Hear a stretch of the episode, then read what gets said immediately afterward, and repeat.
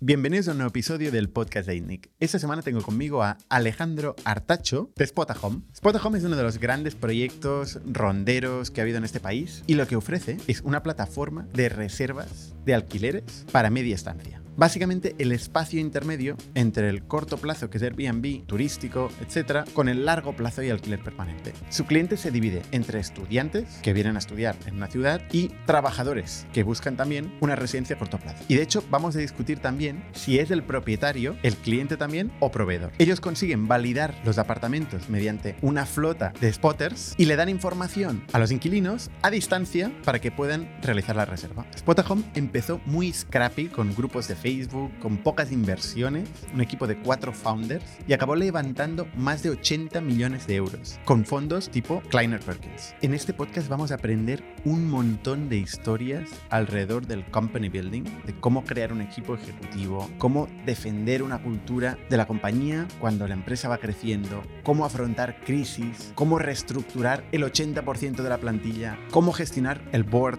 y cómo cambiar de enfoque del crecimiento desorbitado a la rentabilidad.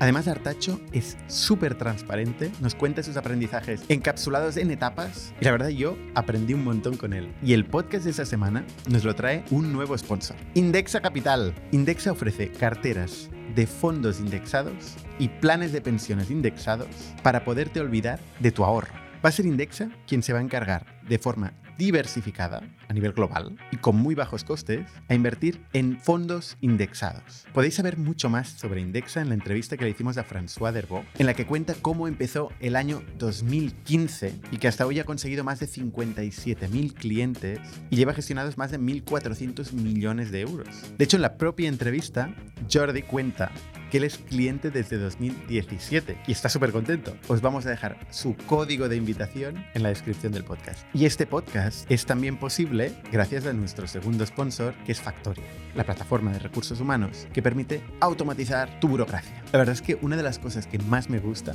es meterme en las demostraciones, que hacemos más de 3.000 cada mes, y ver los clientes cuando ven que su gestión, su papeleo, los documentos que tienen que generar en los onboardings para sus empleados, los contratos, todo se puede hacer de forma automatizada, sin que hagan nada. Y aún mejor es cuando ves a los managers que empiezan a recibir información de qué pasa en sus equipos. Muchísimas gracias Indexa Capital y Factorial por hacer posible este podcast. Y también gracias a todos vosotros que seguís recomendándonos a gente y recomendándonos en las redes sociales a vuestros amigos y conocidos. Os recuerdo que estamos aquí como un clavo todos los jueves a las 7 en el Pitch to Investors dando feedback a emprendedores, a veces mejor, a veces peor, depende del día. Y también que el día 19 tenemos un evento con mujeres en el Product Management. Sin más, os dejo con Artacho y el increíble caso de Spotahome.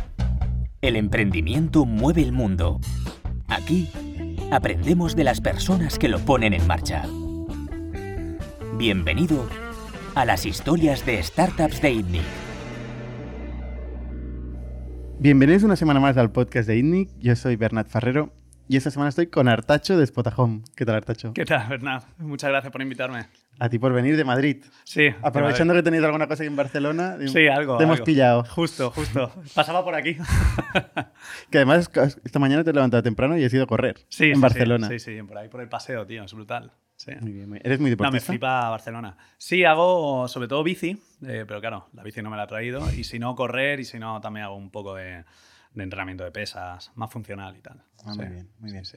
Oye, ¿qué es esto de Spotahome? Pues a ver, te, eh, te cuento. Es, eh, Spotahome es una plataforma, o sea, el Short Pitch es eh, una plataforma de reservas de alquileres para medias y largas temporadas. De media son seis meses. Y cuando lanzamos estaba muy pensado para internacionales y a día de hoy sigue siendo muy pensado para internacionales, que fue donde vimos un nicho, en plan rollo expats eh, o estudiantes que se quieren mudar a una nueva ciudad. Y simplemente lo que hacen es reservar todo online sin ver la casa físicamente.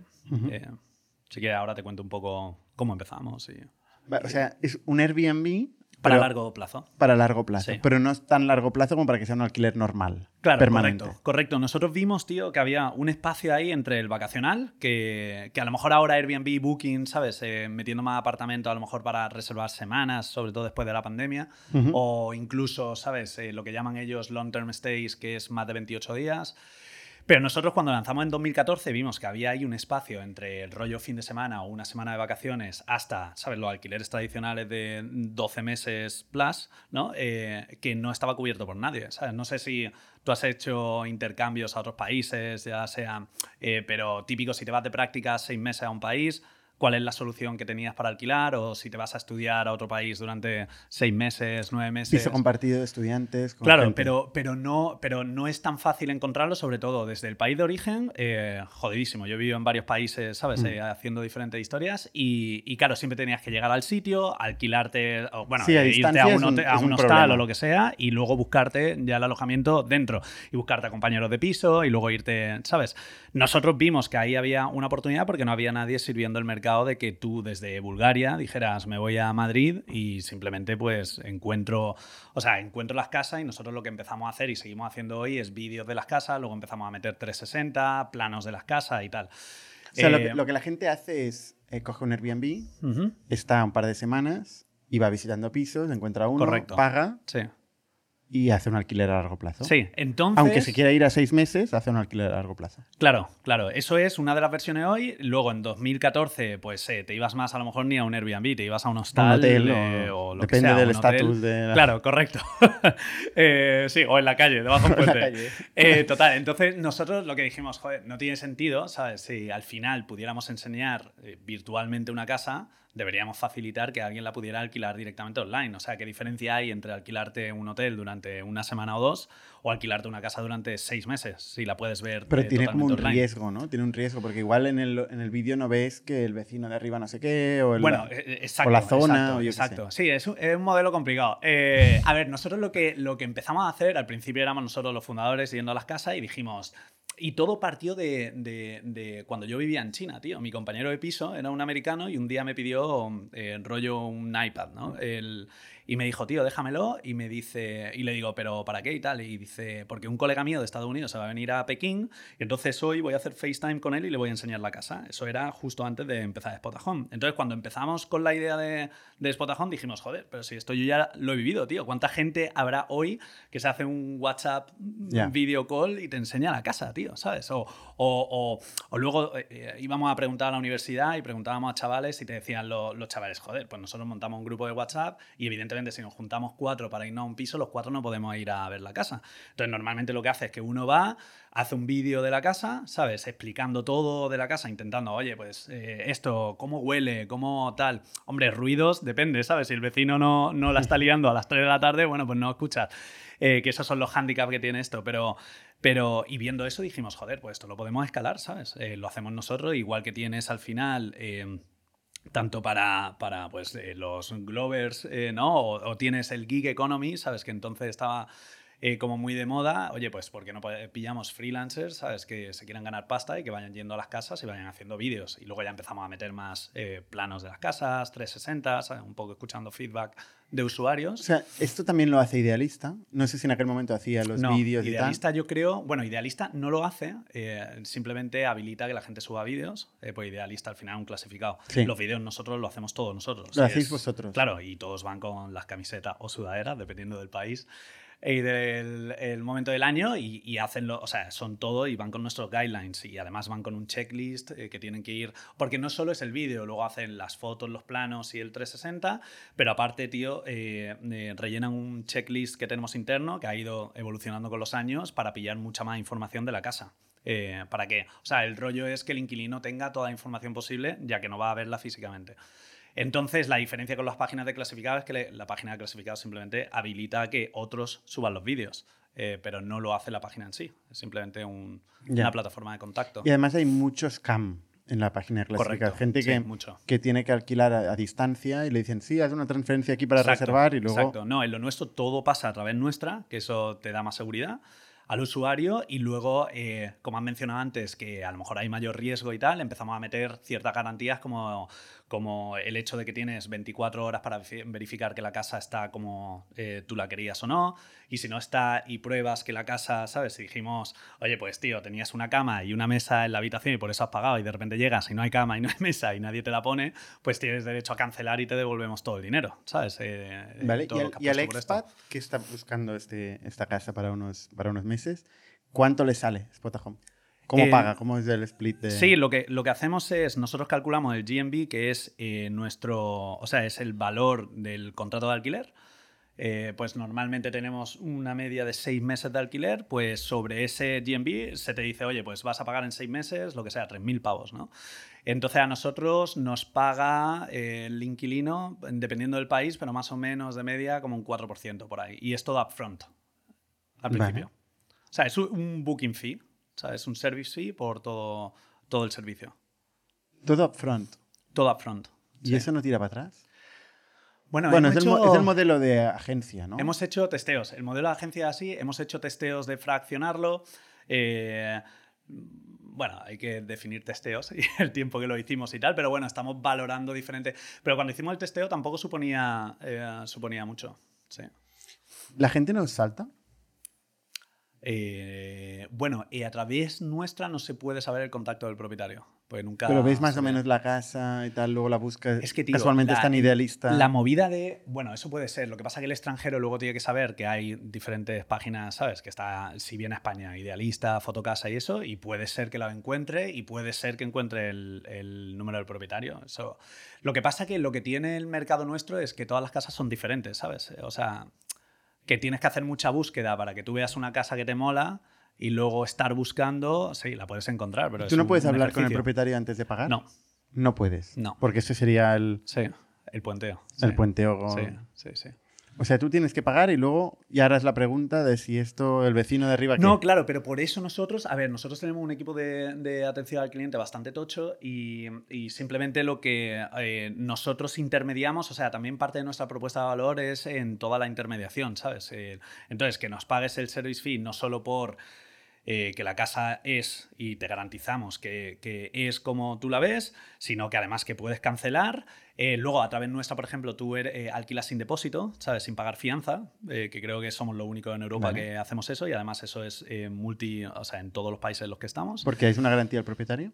Claro, y nosotros damos garantía al propietario. Que el propietario, bueno, es un opt-in product, entonces no lo tenemos sin depósito en todas las propiedades, lo tenemos solo en las propiedades en las que el propietario eh, eh, simplemente está ok porque le garantizamos el alquiler y ya está, paga un poco más de fee por él. Y eh, luego el inquilino tiene equipo de atención al cliente que lo tiene todo el rato en constante con nosotros eh, por varios medios, WhatsApp, email, teléfono, lo que sea. Entonces, preguntas que tenga el inquilino, eh, normalmente ya con el tiempo solemos tener las respuestas ya internamente nosotros para contestarle al inquilino directamente y las que no, pues simplemente tenemos comunicación constante con el propietario. Es más tedioso, pero bueno, evitamos puenteo, ¿sabes? Si el inquilino, lo que si no ha dicho los UX Research todos los años es que el inquilino valora a saco el tener a alguien, ¿sabes? Eh, con el que estar haciendo toda la transacción, todo el proceso y... y- Vale. o sea. Si el inquilino monta una fiesta y destroza el, el- el apartamento. Bueno, es que nosotros ya no somos parte de, de eso. Entonces, el- Bueno, pero el depósito. Claro, el depósito, el- nosotros no solo al propietario le garantizamos el alquiler, sino que también tienen eh, garantizado por daños de la casa más de, lo, de la fianza. Si la fianza normal es de un mes, nosotros tenemos eh, garan- eh, protección de daños durante más de lo que te ofrece el depósito, un seguro.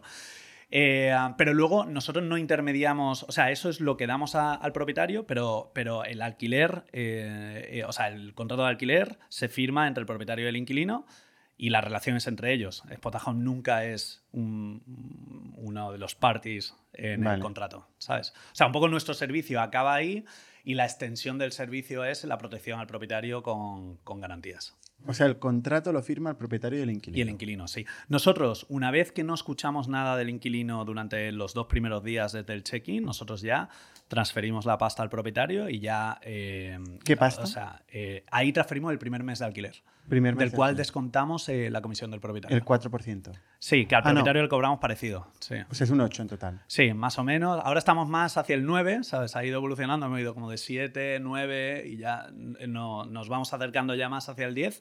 ¿Y ahí está el ¿Y vamos seguro también de fianza? No, ese No. es un servicio separado que hemos estado testeando este año y, y, bueno, ha tenido buena adopción y ahora eh, O sea, eh, si, lo vamos a empujar bastante más. si no lo contratan el seguro, no hay depósito y no hay seguro.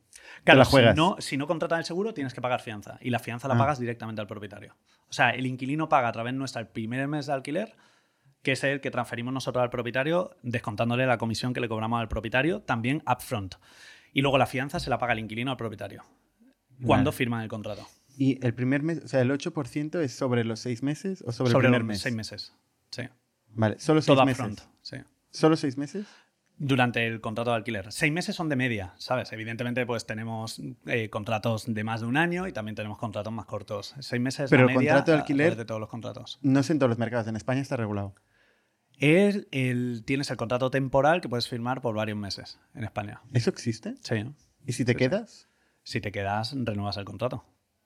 Mucha gente en España, por ejemplo, hace contratos de 11 meses para no entrar en la LAU, que, que al final te obliga a tener al inquilino durante 5 años. Claro. Entonces haces contratos de 11 meses y a los 11 meses vas renovando y haces en Y no se de puede reconvertir muy fácilmente. Si el inquilino se queda ahí, Sí, ¿no se puede reconvertir al contrato de cinco años? sí, si fácilmente. quieres, sí. Es un acuerdo entre las partes. Es un acuerdo entre las partes de un derecho del inquilino. A ver, eh, pues tío, ahí, eh, ahí me pillas, tío. Eh, Bueno, es que estáis en muchos países, ¿no? Sí. Tampoco España igual O es. sea, España, o sea, eh, Francia, tío, Francia, Alemania, España son los países que más se regulan y otros países pues, claro, que es que son más laxos. el tema del alquiler es un A ver, tema que muy sí en sensible. España yo no creo, o sea, sé que muchos hacen alquileres de 11 meses para no meterse en, en el- en la obligación de los 5 años. Eh, y yo no creo que tú puedas obligar a ningún propietario a, a firmar, eh, ¿sabes? Por más de 12 meses. No creo. Pero bueno, me pillas. Tendríamos que verlo. Sí. Yo te estoy aquí cuestionando mucho el modelo cuando realmente estáis facturando un montón y crecisteis muchísimo. De- o sea, desde luego encontrasteis una, una oportunidad, un problema que no estaba solucionado. Sí. ¿Había alguien haciéndolo en aquel momento? Pues mira, te cuento, el- y un poco historia personal. El, eh, yo estaba, eh, bueno, esta es la cuarta, la, cuarta eh, eh, que monto, eh, pero antes estuve viviendo en China varios años. Y cuando volví a Europa, me junté con, unos que hacían estudiantes, o sea, hacían alojamiento universitario. Y estaban en Portugal, estaban expandiendo a Londres. Entonces yo me fui con ellos a Londres a expandirle el negocio. Y entonces era, ellos empezaron a cambiar el modelo a un Airbnb para largo plazo, que era básicamente el tema de, de Spot Home. Y eh, pues de ahí un poco surgió todo esto. Empecé a hablar con property managers en, en Londres, eh, gente que cogía pisos y los fraccionaba en habitaciones y se lo alquilaba a, a personas. Y ahí es donde empezó Spot a Home, ya me volví a España y ya me junté con mis socios, ¿sabes? Y entonces, entonces en Europa yo creo que estaban eh, ellos de Portugal, eh, empezamos nosotros y luego había otros que ahora son competidores nuestros, pero, o sea, como había diferentes modelitos, ¿sabes? En diferentes sitios locales que cada uno estaba intentando ir como al Student Accommodation Sector, ¿sabes? Pero estaban probando diferentes modelos y al final lo que vimos todos que funcionó era este modelo transaccional. Por ejemplo, había una empresa aquí en España, Erasmusu, unos murcianos que la compramos, que ellos estaban en el, en el sector del alojamiento universitario durante mucho tiempo, pero era más como una página de clasificados eh, para estudiantes. Y de esa había varias en Europa. Y entonces, cuando empezamos nosotros a transaccionar y empezamos ya pues, pues a pillar tracción, eh, inversión y todo el rollo, ¿sabes? Todas empezaron a cambiar a un modelo transaccional y luego en este caso pues nosotros compramos a Eramusu y luego otros y ahora tenemos varios competidores en Europa, que algunos son más fuertes en algunos países y, y tal. Pero al principio estábamos más o menos eh, casi solos, tío. Airbnb sacó el, el long term, ¿no? El, el alquiler a largo plazo. Ya lo tenía cuando nosotros empezamos. ¿Y esto nos afecta? Porque ahora, de- además, hay muchos países donde están regulando tanto el Airbnb que es que solo les están dejando este modelo. Claro, sí. Puede, a ver, es un mercado competitivo, puede, eh, o sea, afecta, nosotros hemos sido nuestro, o sea, la media de seis meses ha ido creciendo, nosotros cuando empezamos los alquileres eran rollo tres meses y medio, cuatro. Entonces, todos los años la duración va creciendo, pero también una decisión, una decisión consciente nuestra en cómo, en cómo operamos, porque nos queremos salir del mercado este de uno a tres meses, es un mercado en el que no queremos estar. De hecho, ¿Por qué? eh, tú como... Porque están ya, ¿sabes? Porque está Airbnb. Airbnb. A ver, cuando nosotros empezamos, eh, primero, Airbnb, o sea, porque vemos Airbnb y Booking, ¿sabes? Y de hecho Booking es bastante más, eh, es bastante más tocho. Eh, Airbnb tiene más marca, pero... pero entonces, eh, Booking solo hacía hoteles. Airbnb tenía apartamentos también, pero todo era como muy corto plazo. Luego, Booking se ha metido en hoteles también, pero Booking tenía la limitación a 28 días. Airbnb no tenía la limitación. Y ya te digo, nosotros cuando empezamos había, no sé si todavía estará hoy, pero había una URL de Airbnb que era slash long terms. Y te metías y podías, ¿sabes? Y te ponía por meses. Y eso ya existía en 2014. Eh, y, y ya te digo, lo del long term, creo entendido en Airbnb que es más de 28 días, ellos lo consideran long term. Para nosotros, más de 28 días es que ni nos metemos ahí, ¿sabes? Entonces empezamos a ver que iba a haber, o sea, que el mercado vacacional iba a evolucionar más a business traveling también, ¿sabes? Y gente con necesidad a lo mejor más de eh, cuatro semanas, seis semanas y eso. Y entonces nos quisimos salir de ahí. Y, y de hecho, propietarios que quieran alquileres solo, eh, oye, yo quiero un máximo de tres meses o de dos meses y tal, pues intentamos, ¿sabes? No tenerlos en la plataforma, ¿sabes? Porque no nos compensa al final. Es que son mercados muy diferentes, muy diferentes. Después del COVID nos vino mucho del vacacional, nos vino a nuestra plataforma y al final tuvimos que dejar de trabajar con ellos porque eran es otro modelo. Ellos eh, son propietarios que midan mucha rentabilidad eh, a muy cortoplacista. Sin embargo, los propietarios que nosotros tenemos lo que quieren es seguridad eh, y alquiler constante y seguridad. Y quieren saber que todos los meses van a cobrar X porque tienen sus hipotecas, sus compromisos mensuales y eso es lo que quieren cobrar. Pero menos seguridad que te da un- igual un alquiler a largo plazo, ¿o no? Porque si no estarían en alquiler Bueno, a ver, eh, lo que pasa es que yo creo que es un buen compromiso entre high yield y. y- Claro, y es un punto security. intermedio. Claro. eh, eh, Más nosotros- rentable. Cuando nosotros empezamos, macho, el, o sea, hay típicos, ¿no? Los primeros meses que estás tú ahí llamando a tu Dios. Y claro, la primera respuesta, eh, y claro, como empezamos en Madrid, la primera respuesta es, oye, es que yo solo quiero alquileres de la- largos, ¿no? De un año como mínimo, dos años y tal. Entonces yo le decía, ok, ¿cuánto cobras por un alquiler de un año? ¿no? Y te vas a llevar, lo que sea, mil euros al mes. Pues, oye, si lo metes a través nuestra, lo mismo puedes fraccionarlo en, no sé, en tres contratos de cuatro meses y en vez de sacarle mil euros todos los años, pues cada uno de los contratos, no sé, le sacas, eh, o sea, en total le puedes a lo mejor sacar 1.600 pavos, ¿sabes? O, o 1.500 en cada uno de, de- O sea, y le sacas mensualizado 1.500. Entonces empezamos a ver que en realidad sí que se le podía po- eh, sacar higher yields, porque también piensa, nosotros el 80% de nuestra demanda es internacional. Y cuando nosotros empezamos, si tú eras, o sea, cuando nosotros empezamos a nivel de, por ejemplo, el SEO, que empezamos, eh, nosotros empezamos en inglés, la página en inglés, yo creo que la tradujimos al español, no sé, a los dos años de, de la empresa. Eh, era todo en inglés, tío. Entonces posicionamos en, en todos los países donde íbamos lanzando, éramos los primeros, porque veíamos que no, no había nadie, tío. ¿Sabes? Si tú ¿En eras americano y keywords?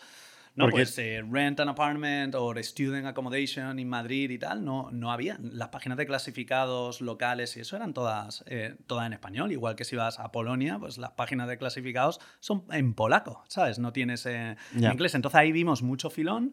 Vale. en o sea, esto es otra cosa que quedó, quedaba vacía, ¿no? El Claro, sí. inglés. Y además todo fue.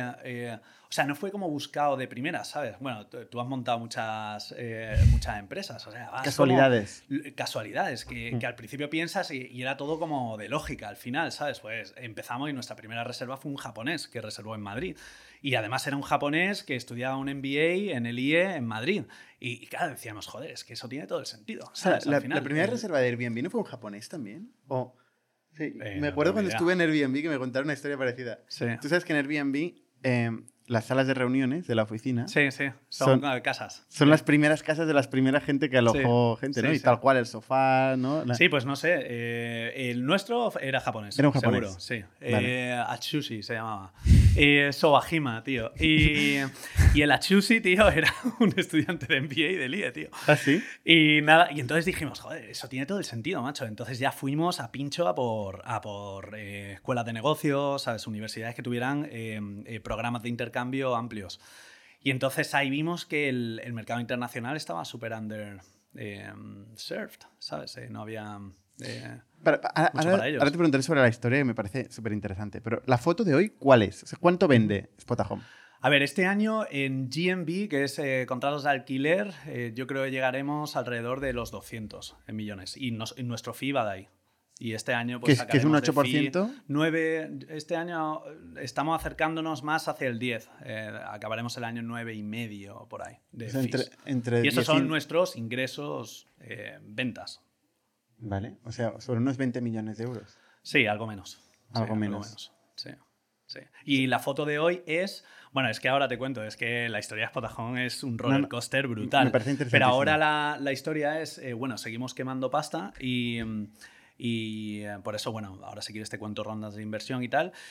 Y ahora estamos yendo más a, no sé si estamos entrando en una etapa de, pues, eh, es que ha habido varias fases, ¿vale? Pero hemos tenido tanto fases de hypergrowth como fases de reestructuración y fases, y ahora estamos entrando una más que vamos hacia, hacia rentabilidad y simplemente los planes que tenemos ahora es hacer la empresa rentable y luego ya, ya veremos. El, el, eso es un marketplace, ¿no? Tenéis dos lados, tenéis los, los, propietarios y tenéis los inquilinos. Los dos son clientes porque le cobráis a los dos.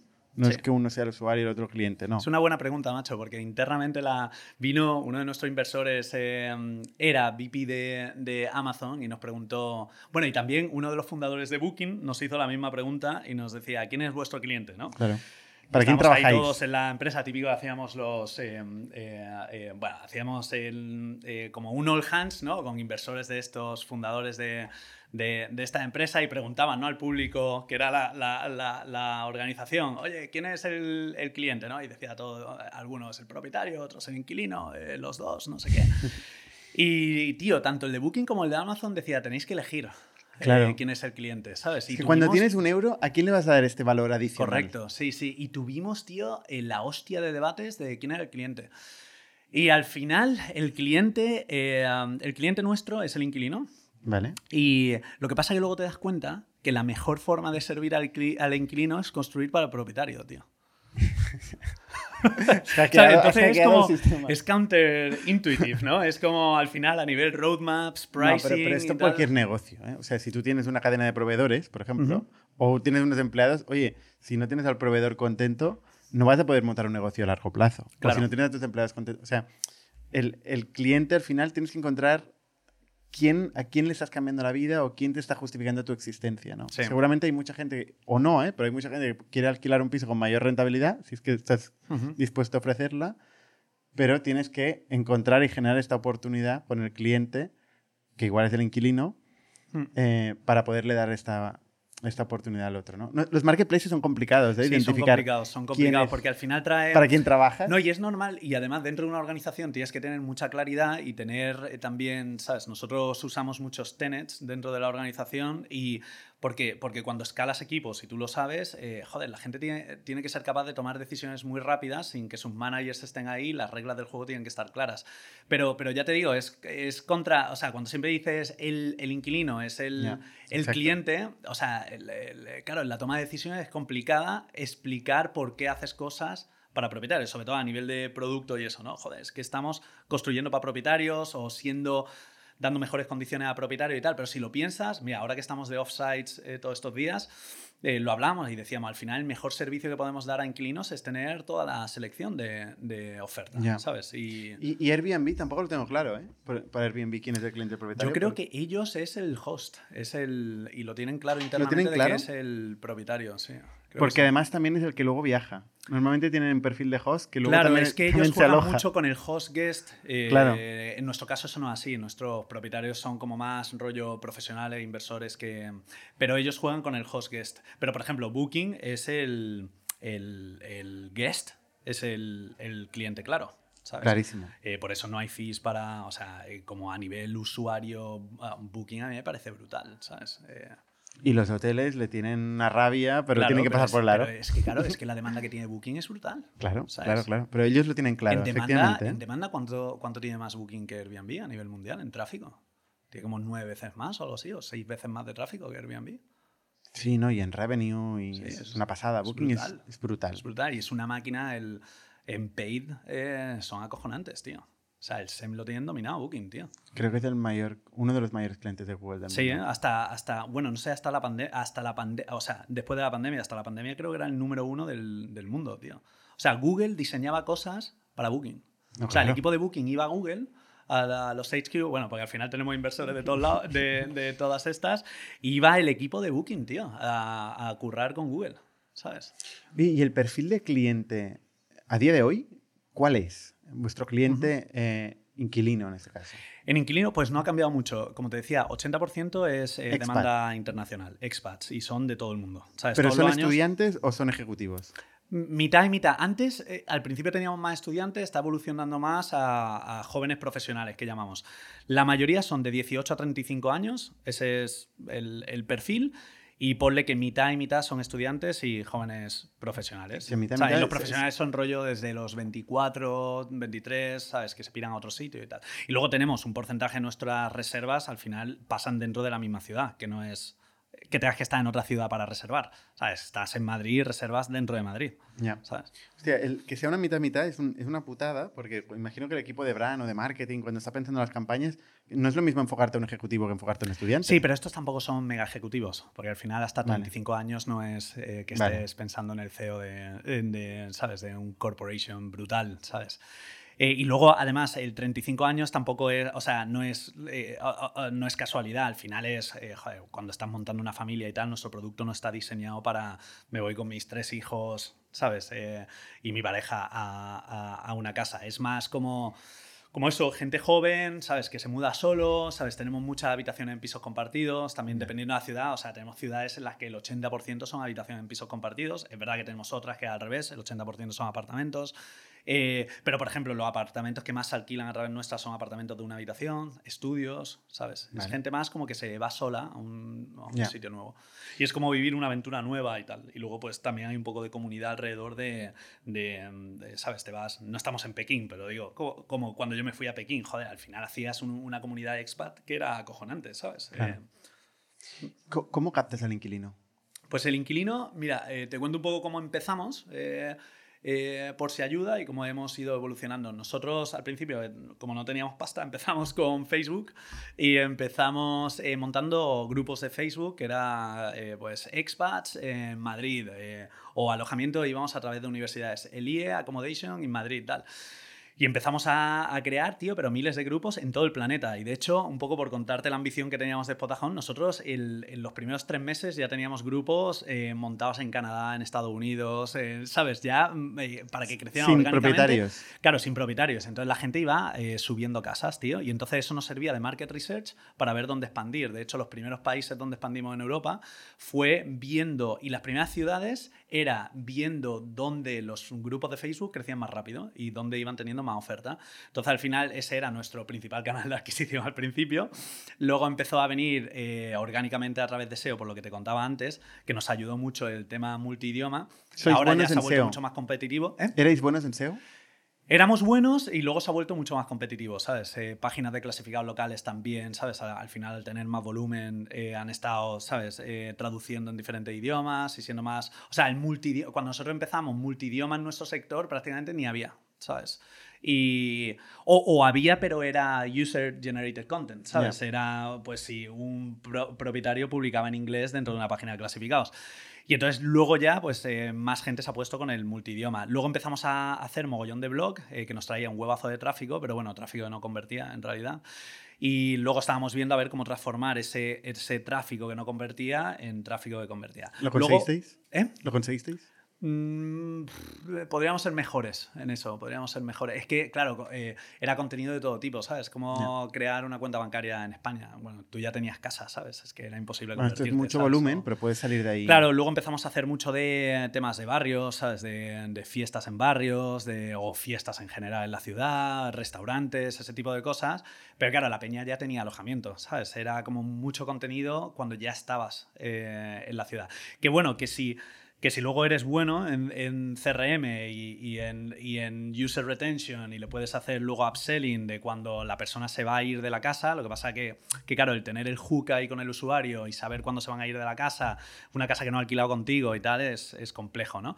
Entonces luego empezamos, claro, con necesidades de crecimiento y sobre todo empezando a levantar rondas, que cada año el, target era 3X, pues era, joder, esto no nos va a dar el 3X, pues venga, a ver. Y ya pues empezamos, claro, había funding, pues empezamos en paid, ¿no? Y ya empiezas a montar equipos, entonces, bueno, paid ahora es un source importante nuestro. ¿Qué? Evidentemente es eh, bastante competitivo. Eh, ahora, a ver, de todas las reservas en todos los canales de paid, estamos 50-50, orgánico y paid. Eh, pero claro, de paid la mayoría es search. Eh, Entonces, la Y es mayoría caro, search es- es es caro, caro, ¿no? dependiendo del país. Es, y luego, eh, joder, eh, trabajamos, por ejemplo, mucho en su época con Google. Eh, viendo nuestro modelo y decían, joder, es que el modelo es jodido, ¿eh? porque claro, al ser tan internacional tenías que estar viendo todos los, lo que llamamos internal corridors, y estar viendo cuáles te maximizan, eh, ¿sabes? Cuando, cuáles te salen más rentables. Y claro, nuestros corridos es que son. O sea, la matriz es ¿Qué son, enorme. qué son los ¿sabes? corridos? Perdona. Pues, por ejemplo, eh, Nueva York, Madrid. Eso es un corredor. ah, vale. O sea, ¿de ¿sabes? dónde viene la gente y dónde va? Claro, entonces teníamos que ir buscando los orígenes hasta destinos. Vale. ¿Vale? Entonces, eh, por ejemplo, en. Antes del COVID, no, perdona, antes de que, para cuando invirtió Kleiner en 2018, ahí estábamos, bueno, ahora estamos en ciento y pico ciudades, es verdad que no invertimos en todas, eh, pero, pero ahí que invertíamos en todas, estábamos invirtiendo como en 35, eh, bueno, que ahora estamos invirtiendo en más, y claro, tienes que estar viendo, esos son destinations, y luego tienes que estar buscando orígenes, pero cada ciudad, o sea, Berlín es más atractivo para algunos orígenes que no son para Madrid. ¿Sabes? O Lisboa igual. Por ejemplo, tienes en Portugal corredores con Brasil, que a lo mejor el corredor Brasil-España no, no te funciona, pero luego dentro de Brasil tienes la hostia. O en. Estados Unidos se ve bien también, ¿sabes? No es lo mismo el, el- el- el centro de Estados Unidos con las East Coast o West Coast, ¿sabes? De peña que, que- que se viene para Europa, que es donde estamos operando nosotros.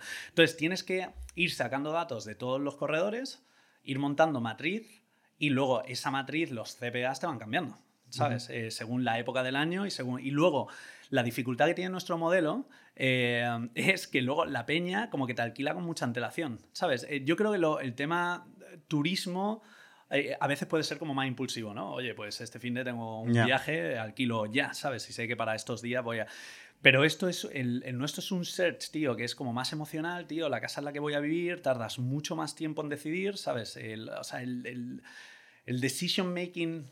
Mucho clic, mucho clic. Hay que pagar es mucho clic. tío, es, es larguísimo, ¿sabes? Y luego eh, la gente alquila con mucha antelación también, ¿sabes? Entonces, ¿cuándo tienes que estar capturando la demanda? ¿Sabes? Eh, con las probabilidades de que te va a alquilar, para cuándo, y luego los check-in periods o, los, o las disponibilidades de las casas. Tener control sobre las disponibilidades de las casas es un, es un reto de la hostia, ¿sabes? Es lo más complicado que tenemos en este sector.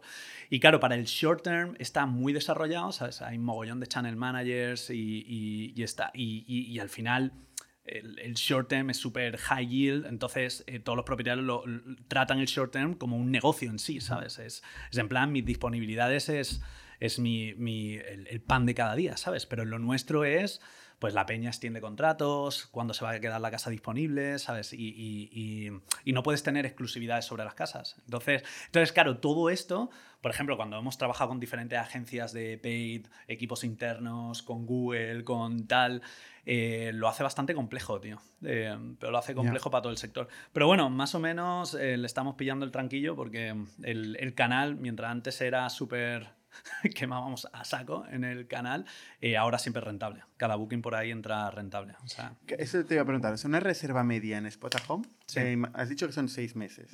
si, si cuento que son 1.500 euros al mes, más o menos. no, no, Menos. menos. Eh, nosotros eh, ahora mismo estamos teniendo más o menos 3.600 porque muchos son habitaciones en pisos compartidos Ah, vale. y el profile no es un profile al final de 18 a 35 que al final también el split, la mayoría de eso está por debajo de 30, es un, un- un sector de mm, low o sea, pay. o sea, O sea, que te- 3.600 que- euros de transacción media y 8% Claro, eso- de, de margen. Claro, Con lo cual, no, 288 euros eh, de, de margen por transacción. sí, Eso es lo sí. máximo que tenéis para Sí. invertir en captar al Sí, estamos inquilino. teniendo algo más y ahora, ahora que, que- te cuento, ahora que estamos bastante más desarrollados, estamos sacándole unos 70 pavos o por ahí de profit per booking.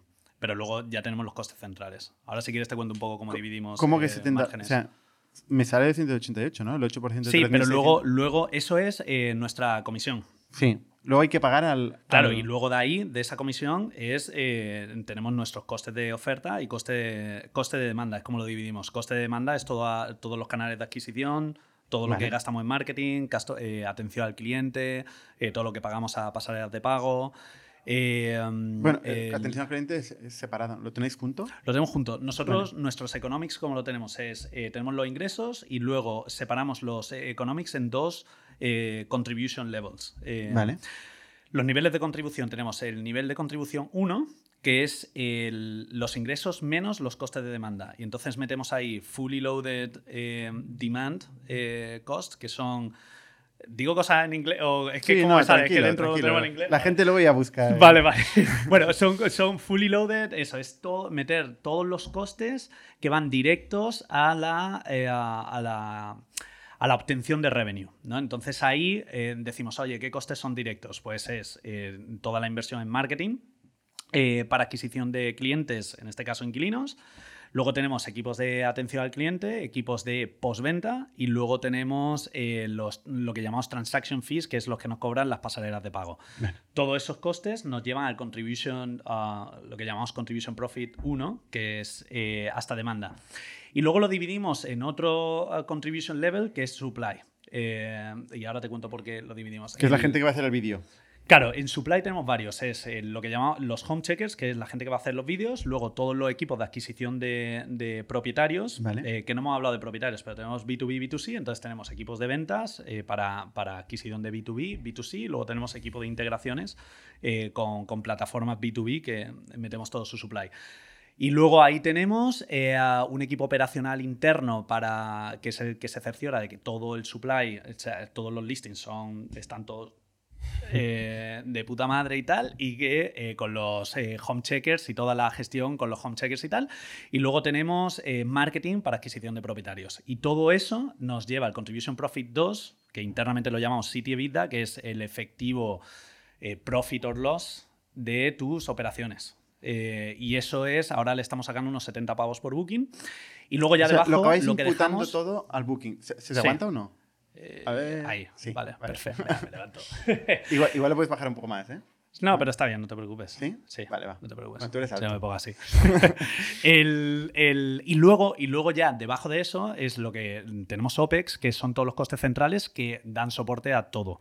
Que ahí pues está producto, ingeniería, datos, eh, recursos humanos. Pero finance. hasta el margen de contribución que tenéis dos, Sí, eh, imputáis casi todo. Porque Ahí metemos casi todo, Los sí. propietarios, Sí. o sea, lo- captar los propietarios, captar. Porque Sí. captar los propietarios, como los puedes utilizar esta captación varias veces, Es que igual no por- tiene sentido Es buen punto. imputarlo. Eh, eh, exacto, por eso, por eso esto además me lo recomendó un, un inversor que nos dijo que no en 2017, en una ronda que estábamos levantando, y Al dijo, menos "Tío, te digo algo. Claro, joder, ¿no? Este además es, es muy bueno el, el pibe este. Y, el, y entonces dijo, joder, separarlo en dos, precisamente por lo que dices, es tu coste de supply, o sea, lo vas a estar, eh, le vas a estar sacando revenue. Imagínate que en un futuro dices, oye, pues ya no quiero gastar más en supply, ya está, ¿sabes? O en esta ciudad, bueno, porque tenemos P&L por ciudad, ¿no? Entonces, por eso lo llamamos EBITDA por ciudad.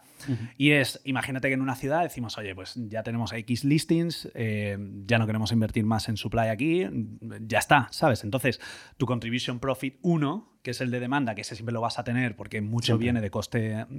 O sea, no- nuestro, el repeat rate en un negocio como el nuestro es bajísimo, ¿sabes? Entonces, Eso- casi eso lo que- adquisición nueva, ¿sabes? Eso es lo que más me Constante. preocuparía, digamos, de- del modelo, ¿no? Correcto, Home. y es lo que más le preocupaba a todos los inversores. Entonces, bueno, en las fases, en la última que hemos hecho ha sido mucho tweaking para ese incrementarlo mucho, ¿sabes? En ese tenemos casi el 50% de margen en ese, cuando hasta el COVID eh, era negativo. Contribution prof, eh, margin one, ¿sabes? Claro, el problema es que si no te repite, ¿qué sentido tiene que que sea negativo?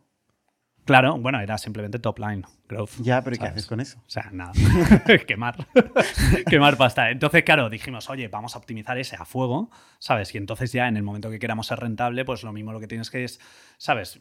Quieres ser rentable a cierto nivel de top line, bueno, pues inviertes menos en supply, tu contribución eh, margin one es efectivamente el profit que le sacas al booking y eso te repercute mucho más a costes centrales. Vale. ¿Sabes? Te contribuye muchísimo más y te ayuda a... ¿Y el margen de contribución después del nivel 1, qué porcentaje más o menos es? Pues ahora estamos acercándonos a un 30%, 25%, sí. Y cuando Pero bueno, va mejorando quarter on quarter. Y ahora cuando le metes mejorando supply. No, no, eh, o sea, el, el 1 es 50%. Y Ah, vale, el uno es claro, 50%. Y el, y el Ah, segundo bueno, está bien. estamos alrededor del 25, sí, está bien. Hombre, eh, eh, pasamos de menos 50 a 50, ¿sabes? Sí, sí, sí, está Vale, bien. vale, vale. ¿Tú has oído hablar de Flow? No. De, ¿Flow en qué...? de Adam Newman. Ah, no, no, no, no. El- Es ¿Está montando una o qué? Está montando, está Hostia, pues montando otra empresa eh, que, que de alguna forma hace algo parecido a lo tuyo. O sea, es que es muy parecido a lo tuyo. Joder, pues hablé con él hace un par de años. Con Adam me estaba preguntando por eso, sí. Bueno. Pues por eso te Ah, preguntaba. pues a lo mejor me preguntaba por eso. Joder, mira qué casualidad. De hecho, invirtió en una compañía que hacía exactamente esto y luego lo acabó montando él. Em, básicamente lo que, lo que él intenta es crear un concepto homogéneo De forma que si tú te quieres ir moviendo de ciudad en ciudad con un alquiler de medio plazo, puedes ir cambiando de ubicación, pero Sí. una especie de co-living, Sí. con una especie de servicios comunes y tal. Nosotros lo hemos pensado eso. eh, el año pasado empezamos a expandir más. eh, pasamos de. eh, pasamos de 8 países, estamos en 11 ciudades, a más de 100. Eh, ya te digo, invirtiendo en unas más que en otras y mucho creciendo eh, orgánico y mucho del pensamiento era, ok, si pasamos de 100 y pasamos a 100.000, ¿sabes? Y tienes supply en todos lados, ahí sí que el repeat rate eh, te puede subir. Y de hecho hemos hecho prueba en el pasado de que a más ciudades más repeat. Y entonces ahí sí que podías ir a un modelo de suscripción, ¿sabes? Si nos pagas al año X y tienes derecho a mudarte todas las veces que te dé la gana. No, es Eso lo que entonces pensado. cuando al negocio le das la vuelta totalmente. Sí, sí, sí, sí. Sí, ahora puedes estamos, invertir mucho más en cada cliente. ahora estamos teniendo muchos offsites. eh, viendo diferentes cosas, sí, pero ahí, ahí, hay, ahí hay potencial tirón. Sí, Pues mírate Flow. sí, sí. lo voy a mirar, joder, no lo sabía. Que de momento con el PowerPoint ha levantado 350 millones de euros. ¿Ah, sí? Bueno, Sí. Adam Style, ¿no? Eh, Exacto. Sí, sí, sí. Con Andreessen Horowitz. Sí, yo hablé con él por teléfono y, y claro, me, me hacían muchas preguntas muy específicas, ¿sabes? Y Pero te, te llamó él. eh, me llamó un inversor mío que estaba con él. Sí, sí. Ahora, ahora me contarás esta historia que, que es interesante. Oye, la última pregunta sobre Economics. Eh, ¿El split de países? Sí. ¿Cómo, ¿En qué país estáis? Va, eh, el, el split a nivel de volumen también va un poco cronológico. Entonces, nosotros empezamos en España. De hecho, Barcelona fue nuestra segunda ciudad, que abrimos como a los dos meses o algo así. Eh, y, y estamos, eh, los principales países en los que estamos son España, Italia, Alemania, Francia, Inglaterra, Irlanda, Portugal, Bélgica. Y luego ya el año pasado, bueno, es que hasta 2018 estábamos en 17 países, estábamos en varios en Europa, luego chapamos eh, países porque perdíamos mucha pasta, los economics eran muy negativos, y nos centramos en 8, que son estos que te he contado, y luego el año pasado empezamos a abrir más países, pero porque ya tenemos un modelo mucho más eficientado, que no estaba. Que hemos pasado por fases eh, Pero- de hypergrowth, no efficiency y... ¿Y ¿Cómo, ¿Cuál es la distribución de, de mercado? O sea, ¿dónde estáis más? ¿O está, o está muy, es un- está muy Bueno, a ver, estamos de los. A ver, los ocho países representan el 90% del negocio, eh, porque los nuevos países llevan poco tiempo. Y luego los más grandes son España, Italia, eh, Alemania, Portugal. Y, y de- dentro de esos, España e Italia son los más tochos. Y Estados Unidos no, ¿eh? No. Pero Estados Unidos, por ejemplo, en, en origen es uno de nuestros principales mercados. Lo que hablábamos antes Ya. de los corredores, Estados Unidos es un corredor Yo he potente. sido cliente de Spot Home, ¿Ah, sí, trayendo gente. Eh, ¿Ah, sí? Expats a Factorial o a Jamalú, alguna de nuestras empresas. ¿No te han dado comisiones o qué? ¿No hablaste con el equipo? Nada, nada. Claro, con razón he visto en. No, pero pagaba source- yo, ¿eh? Pagaba yo. ¿Ah, sí? Hombre, Ah, claro. Si traigo gente a trabajar aquí, normalmente Tío, me- qué raro que no te hayan encontrado en una de las fuentes de tráfico de. tampoco había tanto volumen ahí. ¿eh? Oye, pues cuéntame un poco tu historia. O sea, tú- vienes, tú dices que has montado cuatro compañías. Sí, bueno, el, eh, yo acabé la universidad en China y en China eh, me iba a volver para ¿Y seguir por qué en trabajando en un China? despacho. Bueno, estudié Derecho ya de en Madrid y acabé eh, Derecho. No, perdón, acabé ADE en China. Y cuando iba a volver, bueno, me dieron un par de becas para estudiar eh, allí, eh, tanto por la universidad como el gobierno chino, eh, me pagó todo en China y también clases de chino y todo el rollo. Entonces me ¿Tú hablas chino? Bueno, eh, en 2012 fue la última vez que hablaba chino, ahora solo hablo chino cuando voy a los chinos a comer. Eh, o así impresioné a mi mujer, ¿sabes? En una de nuestras primeras citas. Pero, pero sí, yo al final solo trabajaba en chino. El- el- lo que monté fue una empresa que era de, de importación de vinos y aceites. eh, Avendium. Avendium, sí, a, a China y luego otra que era una agencia de viajes eh, que era de, sobre todo eran de directivos chinos que los traía aquí a Europa y, eh, y viajaban con su familia y tal y eran como viajes muy caros, muy exclusivos y para, para hacer cosas de ricos en general. Aledacia. Y sí, y ahí estaba, lo estaba haciendo con unos colegas americanos de ahí de China y básicamente me quedé en China porque, porque iba a volver a España para trabajar en un despacho de abogado y, y típica, ¿sabes? En el momento de la decisión, algo internamente tuyo dice, tío, tú tienes que ir por tu cuenta, ¿sabes? Tienes mentalidad de emprendedor, quieres montar cosas, ¿sabes? Y entonces monté esas dos, pero mega scrappy, ¿sabes? En casas de, eh, joder, un año entero estuve viviendo en un sofá, ¿sabes? En casa de un colega. eh, y, mega scrappy. Y al final las chapé, tío, porque no. eh, al final, el vino, que era lo que mejor eh, se daba, al final, tío, la bodega de la que compraba aquí la compraron unos chinos, o sea que ya no tal. Y luego los Integraron la viajes. cadena. O sea, ya fuera. Y luego los, los, los viajes, tío, ya hubo un momento que es que no había margen, ¿sabes? Y, y era, tío, porque tú para montar negocio en China. Eh, tú no puedes en general. Eh, lo que tienes es oficinas de representación y tus empresas están en Europa. Pero un chino puede montar la empresa que quiera en Europa y tiene total libertad para montar lo que le dé la gana, ¿sabes? Ya. Entonces era Totalmente muy, muy complejo. Y, Pero- bueno, y yo ahí aparte monté esto y tenía 21 años, ¿sabes? Eh, y eso, y luego volví Y, pero ¿y la parte de China? O sea, ¿no es muy difícil montar en una empresa en Sí, China? es muy jodido. En la embajada me decían todo el rato que yo era, con diferencia, el más joven eh, haciendo, haciendo tratos en China. Sí. El tío más joven, español. Allí, me decían. Pero bueno. Pero, pero- Y luego todo era muy, eh, era muy oscuro, tío. Era. eh, China era, era jodido. Eh, es que hay cosas que no puedo contar, pero. Pero te las cuento después.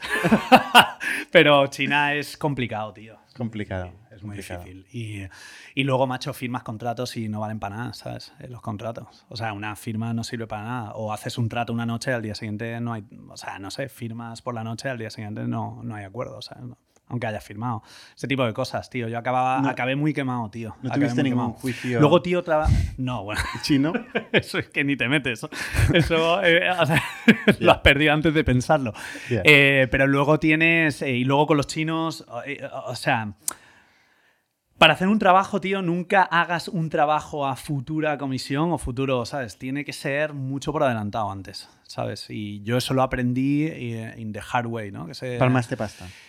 Sí, bueno, es que no tenía mucha pasta para palmar. A O sea, ver, eh, la parte de los vinos te adelantan, ¿sabes? Pero otras o otros negocios, porque luego también me metí a vender, a vender o a intermediar en ventas de ventanas. Eh, Ventanas. Sí, de ventanas. Entonces era lo mismo, era o te adelantaban, tío, o no ibas a poner tú la pasta antes, porque si no la perdías, tío. O Luego otro, otro negocio que me ofrecieron, que ese ya no me metí, era, era real estate, que era eh, venir a Europa y buscar, y eran terrenos que chinos querían comprar para montar o, o fábricas o, o simplemente naves industriales en las que guardar cosas, ¿sabes? Y entonces ser el punto de contacto, o por ejemplo en el caso de aceites, igual que la bodega esta que te digo la compraron los chinos, pues me querían de broker para yo buscar almazaras de aceite también, ¿sabes? Y vendérselas. Y yo decía, sí, sí, yo te lo hago, pero yo cobro esto, ¿sabes? Por coger un avión, ¿sabes? Y entonces si no te lo pagan, no, ¿sabes? No. Vale, entonces, ¿cómo empiezas Potajo? Vale, entonces luego eh, me vine aquí, me vine a España y hice un máster en Madrid y ahí tenían una incubadora de startups, el Venture Lab de, del IE. Y nada, entonces Máster empecé el máster. en el IE. Sí, eh, ahí me dieron una beca para estudiar en el IE, un máster de Derecho Internacional con un módulo de MBA, que era la Oye, versión ¿cómo- cómo más barata de... becas? Pues tío, la todos IE, la del IE yo creo que fue por el rollo chino, ¿sabes? El chino y luego IE invierte mucho en el tema de emprendedores y tal y el hecho de haber montado empresas en China yo creo me ayudó en toda la aplicación. Entonces la pedí y me facilitaron el acceso y entonces eh, hice el máster este y a la semana me hablaron de... O sea, yo no sabía muy bien, tío, eh, porque en China tampoco el tema startups y tal no sabía muy bien lo que era. Esto era 2000, ¿cuándo hice esto? 2012. En 2012 y, y a la semana de estar en el máster, que era muy internacional, con gente de todos lados, eh, me hablaron de una competición de startups en Lisboa y nada, pues fui para allá con una idea que era de, de trabajo. Era de, básicamente, cuando yo estaba en China me costaba mucho encontrar ciertos perfiles en Europa, que eran perfiles muy específicos, eh, y luego también a la inversa, tenía muchos colegas que estaban muy cualificados y era la crisis del 2008, ¿sabes? Muchos desempleados aquí en España y joder, tenía amigos que a lo mejor eran ingenieros de camino, arquitectos y tal, que no tenían curro, ¿sabes? Y eran porque no, no sabían dónde buscar, ¿sabes? Y tengo colegas que viven ahora en Hong Kong por empresas o por contactos, ¿sabes? Que, que, que pude ayudar a través de uno, ¿sabes? Y tal. Entonces eh, digo, joder, la gente está desempleada porque el mercado ya no es local, ¿sabes? Eh, es internacional y entonces la gente no sabe dónde tiene oportunidades y era, era, simplemente un- era idea, tío. Eh, en, un- en un- en una incubadora que era, joder, estos son mis skills que a lo mejor son muy específicos, en mi caso era chino, tal, no sé qué. Eh, ¿Dónde tengo más posibilidades del mundo de encontrar curro? ¿no? Y esa era un poco la idea, estuvimos trabajando en esto, pero eso me ayudó a meterme mucho en el rollo startup y en Lisboa fue donde conocí a estos de alojamiento universitario que te conté, de, de en Portugal. Y entonces, bueno, pues una cosa llevó a la otra. Estos buscaban a alguien que les ¿Cómo se lanzara el negocio Uniplaces. Ah, Eh, buscaban Uniplaces. a alguien que les lanzara el negocio en Londres, eh, hablé con ellos y, y nada, pues me ficharon para ir para allá y hablé con mi socio de aquella otra empresa que se llamaba Join You, que era uno de mis, o sea, colega mío desde la universidad, de, eh, y, y él fue luego socio de Spot Home. Entonces, eh, me fui a Uniplaces, ellos estaban buscando ingenieros, eh, mi socio Brian, que también era ingeniero, eh, pues al final se fue a Uniplaces también y a los dos o tres meses eh, nos fuimos. Y O sea, montamos viste la oportunidad en Uniplaces y dijiste, Sí. esto lo voy a montar Y yo. mucho, mucho de lo que hemos hecho en Spotajón también yo se lo contaba a ellos. Eh, eh, como yo veía el mercado y lo que estaba aprendiendo en Londres y cosas que yo veía que, que había oportunidad de hacer. Pero bueno, la oportunidad que yo vi era mu- mu- mucho mayor, tío. O sea, básicamente.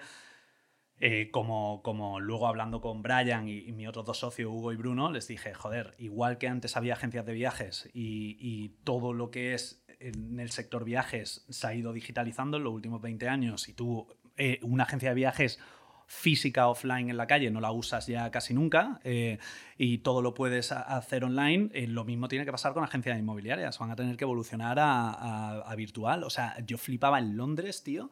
O sea, había calles que estaban petadas de, de agencias inmobiliarias, tío, de los Mm. Foxtons, Savills y todo esto, pero brutal, ¿sabes? Eh, una detrás de otra, tío. Y decía, joder, ¿qué hace esta peña físicamente que no se puede hacer online, tío? ¿Sabes? Y esa, esa, esa es un poco la, la, la visión Spot Home, pero lo que queremos y le damos más importancia es en el carácter internacional, tío. O sea, a mí lo que me ayudó China y también he he estado viviendo en México y luego en, en, en algunos otros sitios es que Tío, yo odio las fronteras, tío, ¿sabes? Eh, de cada cual debería ser, o sea, odio el hecho, tío, los pasaportes me- eh, no me mola, No. tío, que la gente No. esté identificada con una nacionalidad o con unas barreras, tío, inventadas por humanos, tío. Entonces me mola mucho el rollo de movilidad, tío, y eso en China me ayudó un montón el tener colegas, o sea, yo la primera noche que llegué a China, la primera cena, éramos 20 de 20 nacionalidades diferentes, tío, de gente de East Timor, tío, eh, o sea, países que yo ni sabía ni, ni dónde estaban, ¿sabes? ¿Y con Uniplaces hubo roce? Sí, hombre, claro. Sí, al principio sí. sí, sí. Porque claro, ¿se va Sí, varia gente o solo tú? De No, varios, varios. ¿Y montan algo parecido? claro. Sí. ¿Hubo algún tipo de querella o tipo de tal? o- No, no, pero, pero hombre, evidentemente sí, roce. Pero yo les tengo mucho respeto a, a ellos. Sí. ¿Y ¿Cómo les fue Uniplaces? Bueno, Uniplace, a ver, ellos han pasado por evolución, ahora lo lleva un CEO que no es uno de los fundadores y nada, yo con el CEO me llevo muy bien. Sí. Y ellos han pasado evolución de funding y luego más, ellos son EBITDA positive, pero bueno, en- a ver, nosotros somos considerablemente más grandes. ¿Y, y estos cuatro socios que os encontráis para montar este negocio, Sí. eh, ¿de qué os conocíais antes? A ver, yo a Brian lo conocía de, la universidad eh, desde el primer día eh, que llegué a Madrid. Él es de Santander y luego Hugo era un ingeniero que estaba en Uniplaces y Bruno era eh, amigo de uno de los fundadores de Uniplaces. Y nada, y nos fuimos conociendo, yo conocía a Bruno, yo necesitaba a alguien, yo soy más como de ventas, Bruno es, es muy operacional y luego Hugo y Brian más de, producto. técnicos, sí. Pero bueno, yo con Brian ya hacía cosas, ¿sabes? Cuando nos conocimos con 17 años, eh, eh, hacíamos cosas, estábamos en la misma residencia universitaria, pues eh, siempre estábamos metidos en mogollón de jaleos y montábamos cosillas que no eran de negocio, pero eran historias, ¿no? Entonces, ¿Y tú tuviste la idea y las juntaste? O... sí, yo lo junté, sí. sí. ¿Y, y metéis dinero? Eh, nosotros, bueno, lo que eh, metimos 3.000 euros, lo que teníamos. y parte de eso era. No, luego. luego Con estos costes de Luego, adquisición. tuvimos, luego, luego tuvimos que meter, luego eh, tuvimos que pagar a un frontend que teníamos freelancer en Alemania y no teníamos dinero para eso. Es verdad que nosotros facturamos el primer día que lanzamos, lo que pasa que estuvimos tiempo desarrollando y, y al freelancer lo pagó Brian vendiendo su paracaídas, tío. Un paracaídas, él saltaba en paracaídas, lo vendió y con eso pagamos al freelancer. Hostia. Y luego, a ver, y al principio los primeros empleados no les pagábamos salario. o sea, le decíamos, a ver, la gente veía, tío, que esto tenía mucho potencial. Entonces decíamos, oye, o- os damos acciones, pero es que no os podemos pagar porque nosotros no cobramos. Tampoco, ¿sabes? Entonces estamos aquí todo gratis y, y estábamos en un, en un coworking en Madrid, que es de la Comunidad de Madrid, que es gratis, no También pagamos nada. gratis. Entonces estábamos ahí gratis y entonces era, oye, pues ya veremos, tío, cuándo podemos pagar salarios. Y, Y la gente tardamos, yo creo que tardamos tres meses en pagar salarios. Tres. No, pero al principio era todo, sí, sí, algo dábamos que era comisión. Entonces a la gente le decíamos, mira, ¿tienes ordenador? Eso era parte de la entrevista. Eh, sí, vale, pues te traes el ordenador. Si no, pues no Sí, vas a traer. Joder, pues. Y entonces, eh, esa era una de las condiciones. Y luego, pues, eh, era todo comisionado. Oye, pues por cada propietario que metas, cada reserva que cierre, pues te llevas tanto, ¿sabes? De la reserva. Entonces, íbamos un poco así, pero íbamos ingresando desde el primer día. Entonces, ya sí que empezamos a. Y luego ya hicimos un Family and Friends. Eh, eh, si lanzamos en marzo, hicimos el Family and Friends en mayo y ya empezamos a pagar salarios y ya ahí empezó un poco el funding story. ¿no? 125.000 euros. Sí, Veo en Crunchbase. sí. ¿Y de dónde salen los Family Friends? Family and Friends, pues de colegas y familiares. nuestros. Vuestros. Sí, sí, sí. sí. Que bueno, les ha ido bien. Bueno, y les irá bien, espero, sí, alguno de ellos. todavía- ido bien, ¿no? Claro. Sí, sí. No, pero joder, es la polla, ¿eh? Muchos colegas y eso, y, y eso, y familiares, tío, que confían. Pero es verdad que íbamos traccionando, íbamos como doblando ingresos pequeños, mensuales, ¿sabes? Al principio, volúmenes enanos, ¿sabes? Y la, Eh, la primera ronda con un inversor que no es Family and Friends es Charlotte Street Capital. Sí, esa la cerramos en enero. Y esa historia, tío, eh, sí, el- estuvimos buscando inversión en España, tío, y en 2014 no había mucho para, para Nadie un quería invertir. como el nuestro. No, a ver, recibimos algunas ideas de oferta que no nos atraían, tío, y, y es que era un poco la pescadilla que se muerde la cola. Era, oye, necesitamos X métricas, tío, ¿sabes? O, o, oye, dinos el PNL de una ciudad. Y digo, hostia, PNL de una ciudad. Eh, si llevamos cinco meses, tío, ¿sabes? Yo qué sé, ¿sabes? Esto es lo que, ¿sabes? Cuando ya estábamos en alguna otras, tío, era como demasiado complejo para el volumen que teníamos y el tiempo que llevábamos, ¿sabes?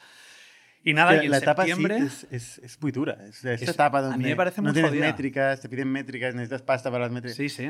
Y bueno, y el PNL y los planes te los inventas. O sea, ¿qué tipo de plan vas a hacer, tío, cuando llevas cinco meses de, de tracción, tío? ¿Sabes? O sea, es inventadísimo, ¿sabes? Entonces, bueno, si cada plan tienes un margen de error heavy, ¿sabes? Pues imagínate entonces. Bueno, Claro, pero total, si la que gente no te conoce, o sea, tus amigos que invirtieron 125.000 euros, es por Sí, nosotros. por- porque confían en- en vosotros. claro. sí, sí, tal cual. Eh, entonces eso. Pero bueno, eh, eh, yo creo que España ha evolucionado mucho, ¿sabes? Y tú que llevas en el sector eh, tiempo, el- ha evolucionado mucho en la parte de funding de seed, ¿sabes? Ahora hay, hay muchas más opciones. Pero bueno, entonces no había tantas, tío. Tampoco había tantos casos a lo mejor de exits. O sea, que yo entiendo también a inversores en ese sentido. Pero claro, había otros mercados más maduros como el inglés, ¿no? Entonces nosotros teníamos ahí a un inversor que era el el fundador de cheapflights.co.uk en Inglaterra, que lo, lo vendieron a eh, Momondo y fue el, el primer inversor de Trivago. Y entonces a él le conocí en Londres y él quería invertir. Entonces ese era como mi anchor investor, ¿sabes? Para poder levantar una ronda. Y en septiembre, viendo que no levantaban España, ¿sabes? La condición de este pibe era que ellos tienen un fondo que es Hausat, el era eh, encontrar un lead investor. Y, y- y- y- en España querían el lead investor porque nosotros estábamos eh, basados Ya. en España. Y al final no lo encontramos. Y, y en Inglaterra, tío, lo que me costó meses en España, tío, en Inglaterra fue eh, dos llamadas, tío. ¿Sabes? O Dos fue llamadas. Dos llamadas, eh, listo, vente para Inglaterra para conocernos en personas, oferta, ¿sabes? Y, Eh, y Charlotte Street Capital, nunca lo he oído, ¿eh? no, son eh, un grupo de business angels. Yo creo que no tienen ni coste. No, de hecho, no tienen constituido un, eh, un LTD ni nada o LLC. Eh, lo que son es un grupo de colegas eh, bajo una marca suya. Y ahí es como empezamos. Y luego ya esa fue en enero y luego ya Passion Capital fue en junio. Eh, del año siguiente, que ahí levantamos 750, eh, fueron, sí, se- 750.000 en junio, que eso fue bastante rápido y era, es verdad que ya el growth, o sea, íbamos transaccionando, ¿sabes? Bastante rápido, ¿sabes? El primer año, pues por que hicimos, no sé, el, ¿cuánto fue? 70.000 a lo mejor o por ahí. eh, en comisiones y al año siguiente ya fueron sete- eh, 350.000 cuando levantamos con Passion, ¿sabes? Bastante crecimiento y bueno, son volúmenes pequeños, pero, pero llevamos poco tiempo, ¿sabes? Y Entonces ahí nada, y de luego- que nadie quiere invertir a que todo el mundo quiere invertir, ¿no? no, todo el mundo no. No, ¿sabes? Sabe, sabe, eh, el principio del handicap, tío, también era lo que tú has mencionado antes. O sea, los economics eran jodidos, ¿sabes? Y luego era un modelo, tío, que al ser un modelo nuevo, y luego eh, también estábamos como invirtiendo más, tío, en producto, invertíamos muchísimo, tío, en meter casas en la web, tío, todo el tema de los home checkers lo pagamos nosotros, ¿sabes?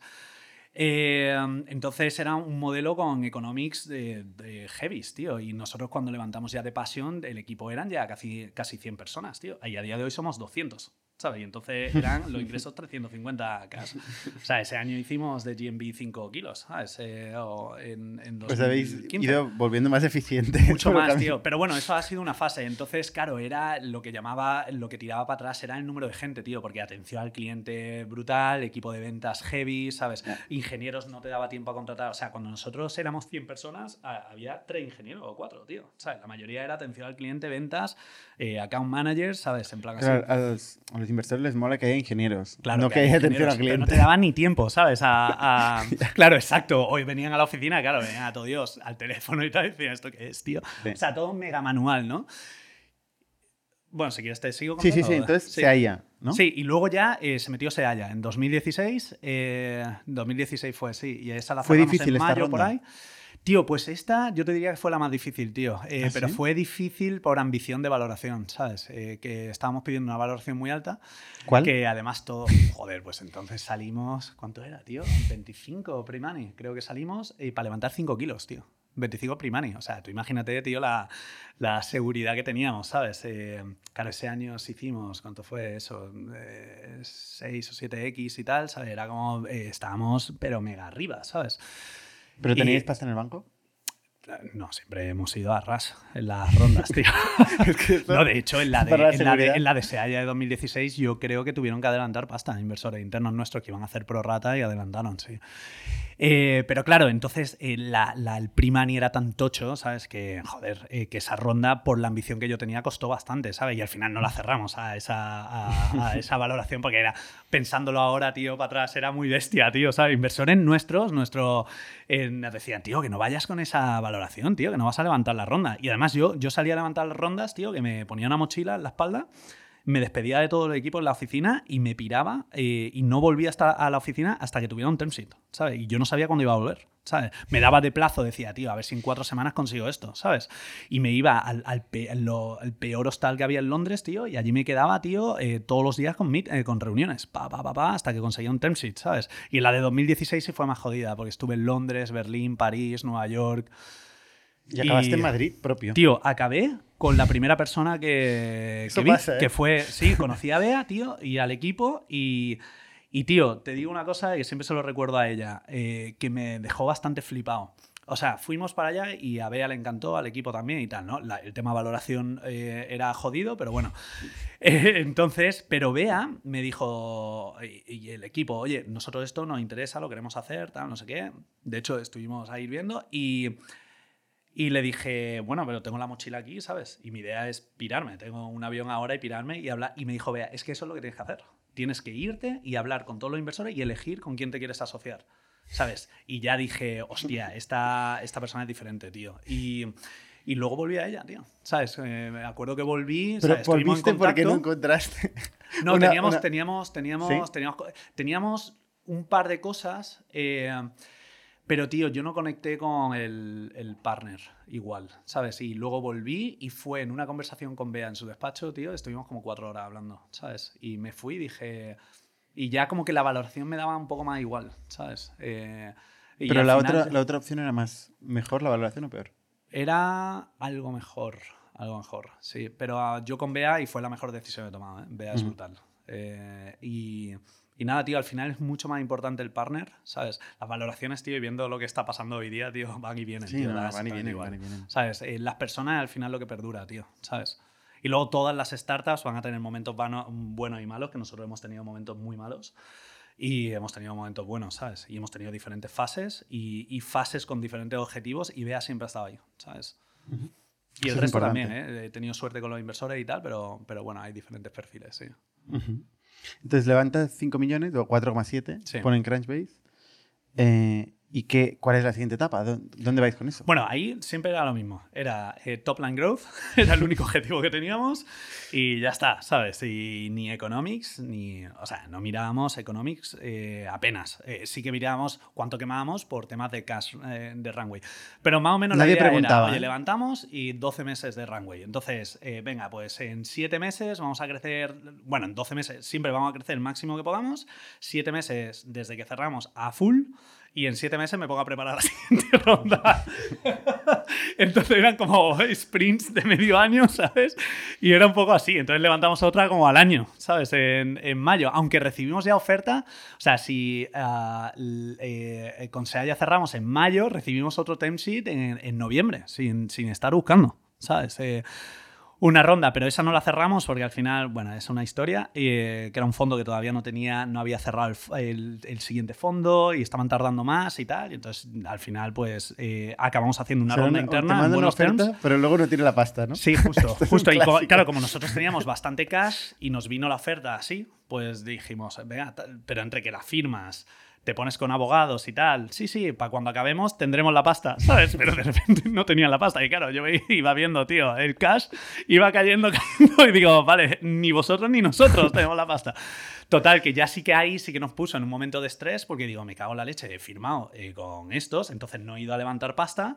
Y, de, y, nos estamos quedando sin pasta, ¿sabes? Y ahora para ir a levantar una ronda. Y entonces al final lo que hicimos fue una ronda un poco rara, porque fue muy interna, pero luego metimos mogollón de, de, de business angels, pero como megatop, ¿sabes? Eh, o sea, principales ejecutivos de, de rollo Facebook, Google, eh, Booking, ¿sabes? Eh, me fui como a buscar individuals y fue una ronda como de mogollón de individuals y conseguimos 13 y pico millones solo de la mayoría de individuals, más pro, a ver, las prorratas sí que fue más de la mitad de la ronda, pero luego metimos a peña ultra potente, ¿sabes? Que la serie B de Kleiner no hubiera salido si no hubiera metido los Business Angels. Y eso es de un aprendizaje que me vino que en 2016 eh, o sea, yo hasta 2016 estaba con la valoración, dilución, ¿sabes? Obsesionado con eso. Entonces, gente potente, tío, ¿sabes? Muy interesante que se quería meter, yo les decía que no porque no me quería diluir más. Ni, ni los founders ni yo.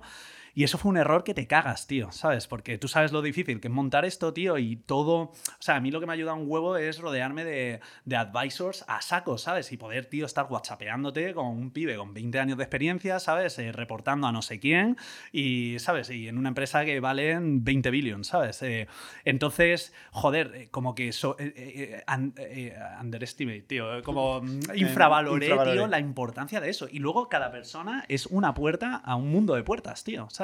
Entonces tu, tu, tu exponencialidad, tío, de, de, puertas se va multiplicando por cada uno, tío. Y al final, cuanta más gente tenga interés en, en, en, su, en tu éxito, más posibilidades tienes tú en, en ¿Y tener... quiénes son esta gente top? Pues, eh, pues a ver, por confidencialidad no hay muchos nombres que pueda decir, pero pues eso, son en plan direct reports de CEOs de Silicon Valley, de public companies, de... ¿Y no lo quieren...? No, lo quieren... no muchos no. Muchos no, no, no, quieren saber que, o sea, no quieren revelar dónde invierten, ¿sabes? Y luego otros ejecutivos también europeos de empresas públicas, pues que invierten y, y no quieren que nadie sepa que, ¿No tienen que, que, hacer que inviertan. Si son empresas públicas? No, porque algunos tienen pues sus sociedades, sus trusts, su historia, ¿sabes? Y, yeah. y eso. Y, Joder, luego, y luego fundadores, eh, fundadores, pues los fundadores de Just Eat eh, se metieron, bueno, de España ya metimos a todos los típicos de exits y tal de, de España, pues a todos. Y un momento, macho, que, que, que, a lo mejor me hacían intro a alguien, tío, que me parecía la, la hostia, que daba para tomar un café, ¿sabes? O desayunar, y en el mismo desayuno decía, tío, ¿quieres invertir? ¿Sabes? Sí, pero eh, complicado. El cap table será complicado hoy, ¿no? Sí, tenemos muchos.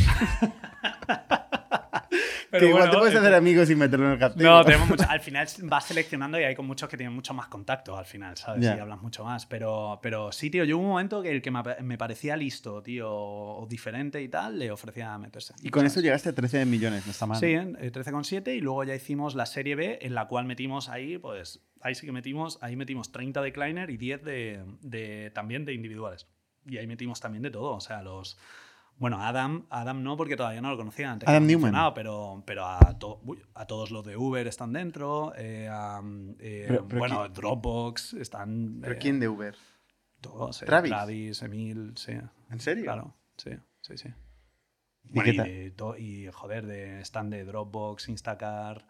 O sea, de Silicon Valley hay, hay bastantes, sí. Metidos. ¿Dropbox? Drew Houston. Sí, también. Sí.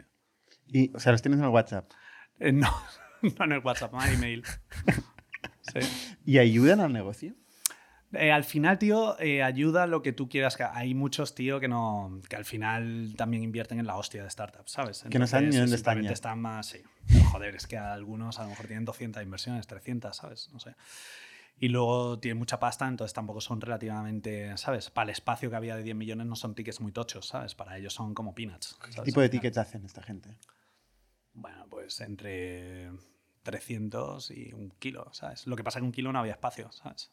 Medio millón, 300. O sea, generaste ahí un... Luego había secundaries en esa ronda que están fuera de ronda también, ¿sabes? Vale. Eh, pero sí, no, pero a ver, eh, si tú, ¿sabes? Les escribes tal y cual, ¿sabes? La mayoría sí que van a hacer un call contigo, ¿sabes? Te van a ayudar. Y luego especialmente de Uber, Emil Michael, que era el Chief Business Officer, que de hecho el que levantó todos los billions de, Uber, es, eh, sí es de WhatsApp y él me ayuda un huevazo, ¿sabes? En una etapa que empezamos con Kleiner, que fue de profesionalizar toda la empresa, ¿sabes? Que básicamente dijimos, ok, pues tío, hemos estado creciendo 3x todos los años, ¿sabes? Super hyper growth. eh, pero claro, Kleiner, el de Kleiner vino ya después de invertir, vino otra vez a la oficina ya más en serio, venga, board meeting y tal. Teníamos 400 y pico personas directas, indirectas teníamos otros ciento y pico, eh, ¿sabes? Varios cientos.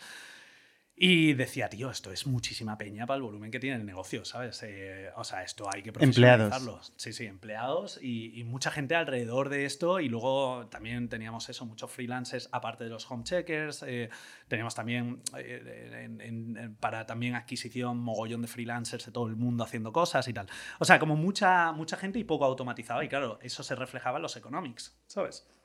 Y entonces dijimos, tío, tenemos que centrarnos mucho más en economics. eh, pues decíamos, ok, ya estamos en serie B, tío, la- ya para una serie C la peña va a estar mirando economics de verdad y va a estar mirando ya un path a profitability, ¿sabes? Ya no es eh, simplemente seguir creciendo top line, 3x growth. ¿Y, no- y podías line. levantar Sí. más de la serie B? Por 40 millones, bueno, son muchos, es mucho dinero, Sí. pero, pero viendo que tendrías que llegar a la rentabilidad en la siguiente. No, no, no, pero el objetivo no era rentabilidad. No, Era todavía no, ¿eh? Un, un path, ni siquiera era unit economics positive. No. Era simplemente eh, mostrar un trend. Dicen que a trend is a friend, ¿no? Eh, era un trend que el inversor siguiente se creyera que en algún momento ibas a hacer unit economics positivos y que eventualmente, o sea, era lo que te contaba antes, en realidad el PNL es muy visual, ¿sabes? Porque como dejas tan poco de, cen- poco de central, puedes, puedes hacer un forecast de cuánto necesitas de, de volumen a ese contribution para ser rentable en bottom line EBITDA. Entonces era todo mostrar trends. Eh, pero entonces ahí tomamos varias decisiones. Una era eh, eh, cerrar países y eran todos los países que nos consumían más caja de la cuenta y que tenían poco volumen, cerrarlos. Y entonces eh, pues pasamos de 17, cerramos la mitad de países. Entonces eso llevó despidos de gente y tal. ¿Eso cuándo? ¿Qué año? Eso lo hicimos en octubre del 2018. Eh, Vale. después de que invirtiera Kleiner. eh, O sea, esto fue Kleiner quien im- impulsó un poco. bueno, en un board meeting, ¿sabes? Él, por ejemplo, mientras hacía la due diligence, todo el rato cuestionaba el, el tema de países, ciudades. Era eh, como un poco la idea es, es mucho mejor estar en menos ciudades, pero que tengan positive unit economics o, o sea, que sí que Kleiner sí que le preocupaban los unit economics. Sí, sí, le preocupaban, le, le preocupaban, sí, pero aún así, joder, pues veía todo el potencial y, y todo el rollo, ¿sabes? Entonces, to- tomamos, tomamos eh, eh, dos decisiones fundamentales. Una fue el cierre de ciudades para ir a, a Positive Unit Economics o, o On the Way. Y luego la otra, tío, que afectó mucho a la organización. Bueno, fueron tres decisiones, pero la tercera es, consecu- es consecuencia. La segunda era profesionalizar el equipo directivo. Eh, yo tenía 16 personas reportándome, ¿sabes? Eran todos que al final ya eran colegas, eh, eh, muchos eran su primer curro, tío, ¿sabes? La organización, o sea, era 16 personas reportándome, 400 mm, directas, y era, tío, una... la cultura era, tío, muy joven, muy pasional, muy. eh, vamos a fuego, o sea, era un ejército, tío. O sea, era como, ¿sabes? Nos juntábamos el viernes a tomar birras, salíamos por Madrid, tío, y veías a 150 personas con la camiseta Spotajón yendo a una discoteca, ¿sabes?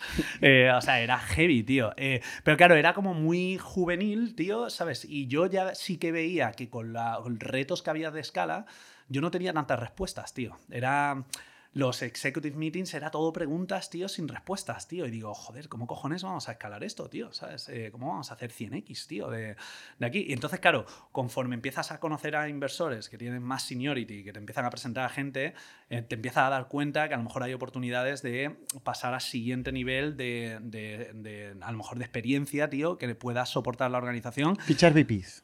Easy level. Exacto, y, pero, pero me pasé de rosca, tío. Eh, al estilo Al otro nuestro extremo. fui al extremo heavy, tío, ¿sabes? Entonces, eh, fichamos mucho senior muy rápido, tío, eh, pero mucho senior en papel, ¿sabes? Eh, rollo VP Marketing de TripAdvisor, eh, eh, de Director of Engineering a punto de ser promocionada VP Engineering de Amazon en Seattle, eh, CFO de, eh, eh, bueno, de eh, Photobox en Inglaterra, que él, era el más startupero, pero luego de Uber eh, eh, como COO reemplazando a uno de mis co-founders, que también fiché a un CTO re- eh, reemplazando eh, que eso también fue duro, eh, pues la COO era directora de operaciones de Uber en 45 países o algo así, ¿sabes? Súper recomendada por Travis y por eh, Emil y tal. Eh, pero claro, tío, luego Hostia, aprendí... Emil, un momento, ahora has dicho Emil. Emil también es socio. Sí, Emil Michael, sí. Coño, Emil eh, aparece en la serie Super Pumped. Sí, no la he visto, pero sí, sí, sí, me han dicho... Es el malo.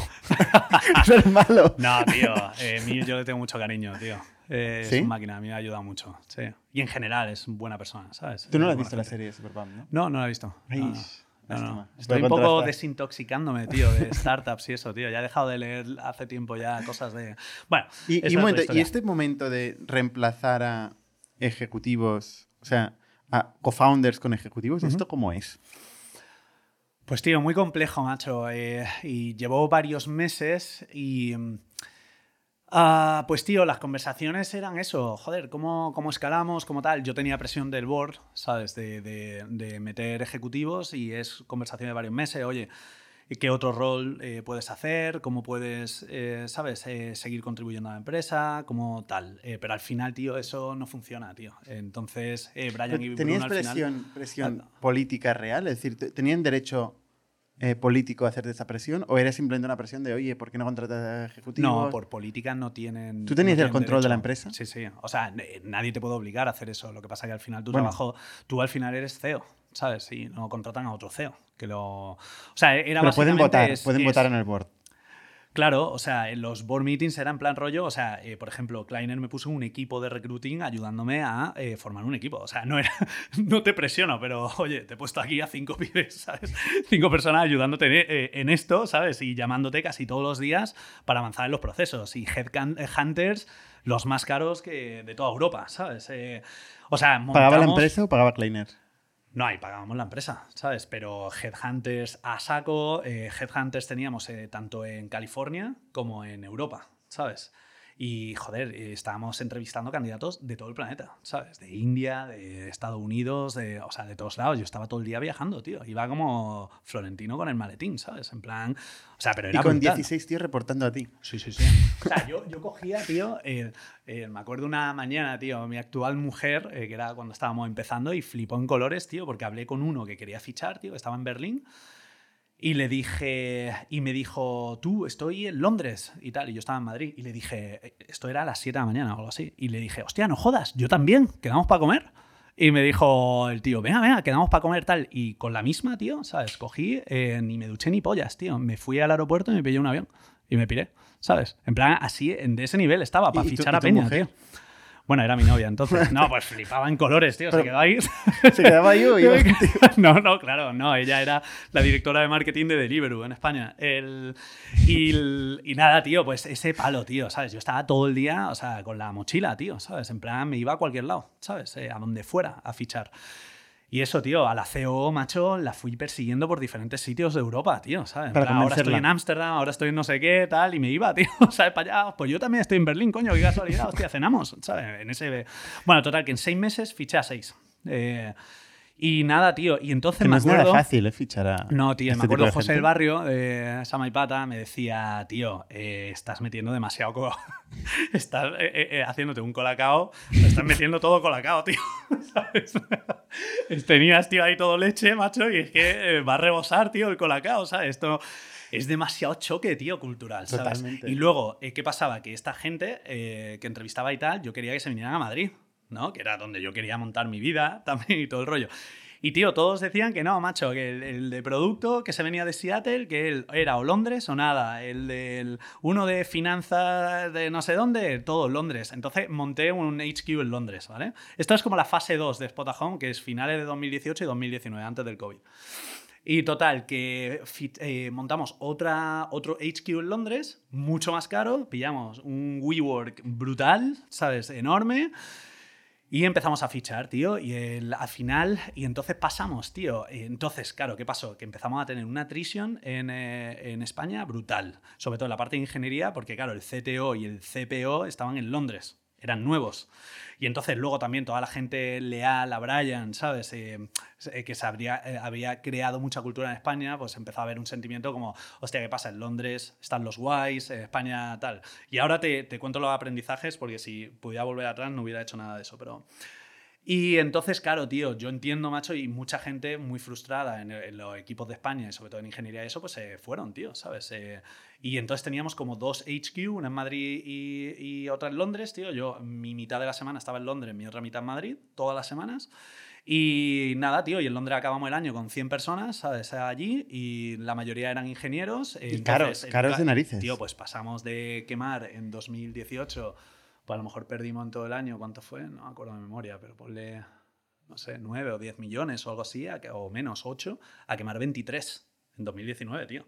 Y con todos los cambios apenas crecimos en 2019, porque estás cambiando, o sea, la mitad de la empresa, acabamos 2019 con, con el mismo número de gente que diciembre del 2018, pero la mitad estaba en Londres, o casi la mitad estaba en Londres, y la otra mitad no, en Londres había como un 25% y luego había un 25% distribuido en 10 oficinas nuevas que montamos locales en Europa, ¿sabes? Ah, porque esa fue otra de las decisiones. Decidimos localizar todas nuestras operaciones y pasamos de 400 personas en Madrid operando en, en entonces 17 países, luego 8, a montar oficinas locales por ciudad.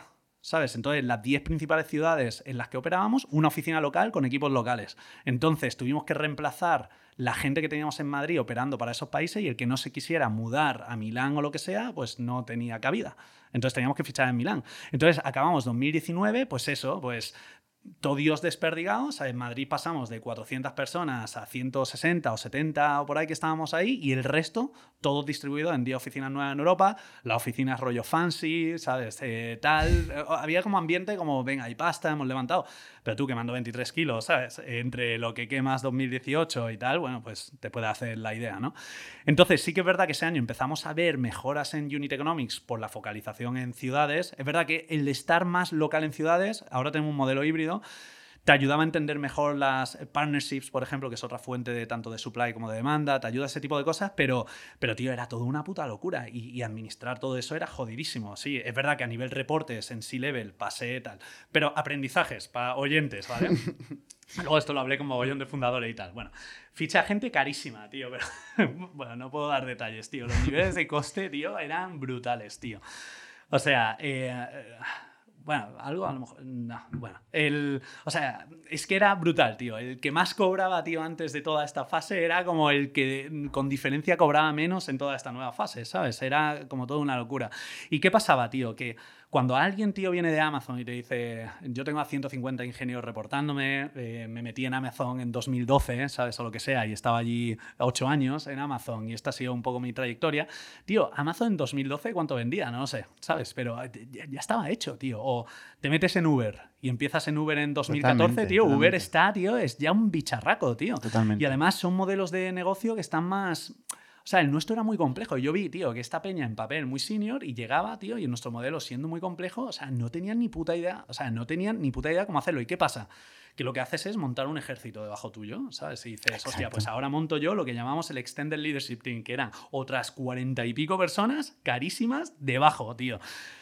Y bueno, todo, de todo tipo, chief of staff, qué, no qué bestia lo que estás contando, qué, qué, aprendizaje brutal. Y, yo veía un momento, tío, que decía, vale, eh, porque, tío, yo en la fase pre este equipo ejecutivo era como muy control, o sea, me gustaba, tío, estar metido en todo, ¿sabes? Y era como muy control freak, tío. Y, era un error y que tenía coaches para ayudarme a delegar más y salirme. Coaches en plural, además. ¿eh? Sí, tío. Y entonces, claro, yo veía que eso era, eh, era jodido para la organización, ¿sabes? Porque eh, a lo mejor tampoco escalaba mucho por mí, tío, ¿sabes? Y entonces, tío, dije, ahora voy a hacer lo opuesto, ¿no? Pues si me traigo esta peña, que vale, la de Dios, y cada uno me está contando que son la polla, ¿sabes? Y en papel son la hostia, hostia, pues te he fichado, yo muchas respuestas es, te he fichado para que soluciones esto, tío, ¿sabes? No, no para que yo te diga lo que...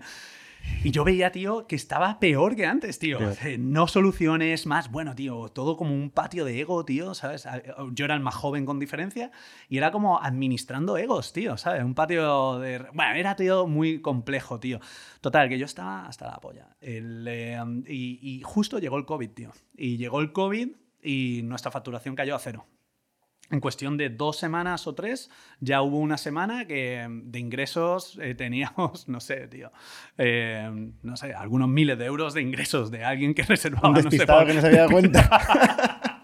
que estaba por ahí en algún país de África que no iba con ellos, tío. Pero no, cayó casi a cero, pero lo que es peor, tío, eh, eh, teníamos que hacer, eh, teníamos que devolver cancelaciones, tío. Todo el mundo cancelando los bookings que había hecho. Total, tío, que tuvimos varias semanas, o sea, en abril de 2020 nuestro revenue era negativo, tío. ¿Sabes? Eh, De las cancelaciones. Teníamos cientos de miles de dólares en cancelaciones semanales, tío. ¿Sabes? Era brutal. O sea, prácticamente toda la empresa estaba gestionando refunds, ¿sabes? De, o sea, muy heavy. Cae toda la. Y entonces me encuentro, macho, eh, súper poco cash runway. High, eh, o sea, el, el burn brutal, millones al mes, a cero revenue. Eh, y esto con el COVID, tío. Y, y nada, bueno, lo típico, no ERTES y tal, pero, pero hostias. eh, ¿ERTE o ERE? Claro, ahí hicimos ERTE y ERE. O sea, hicimos ERTE en todos los países, que luego el, el tema de los países era muy complejo, tío, porque tenías mogollón de regulaciones diferentes. Y en casi todos los países, luego Aquí para mismo, hacer- aquí era- mismo era complicadísimo. Bueno, era tú hacías la un ERTE y sí. luego no podías, no podías echar a Sí, la gente. Y aquí, bueno, me sorprendió más o menos, por lo menos esa, esa- ese instrumento jurídico existía, ¿sabes? Se podía hacer. En Inglaterra sacaron los furlough estos. Pero, tío, luego eran lo que teníamos que hacer los países, como teníamos mucho en París, tío, teníamos ya un suficiente volumen de empleados que también había que hacer ERE. Entonces empezamos a hacer ERES en todos los países, tío, ¿sabes? Abogados locales en todos los países y tal, la hostia. Y nada, tío, y sacamos al 80% de la empresa. Nos quedamos con 80, tío. Eh, ¿De y bajamos. 400? Sí, casi 400 que éramos a 80, tío. Bajamos. ¿Y, y todos los nuevos ejecutivos? Eh, todos fuera. Todos fuera. Sí, sí, todos. Y todos, pero a ver, yo vi oportunidades y dije, yo creo, tío, ¿sabes? Y muchos inversores míos veían que me había pasado de rosca, tío, ¿sabes? O sea, muchos me decían, tío, es que has pasado de nivel 1 a nivel 10 en papel, ¿sabes? Sin pasar por los intermedios, ¿sabes?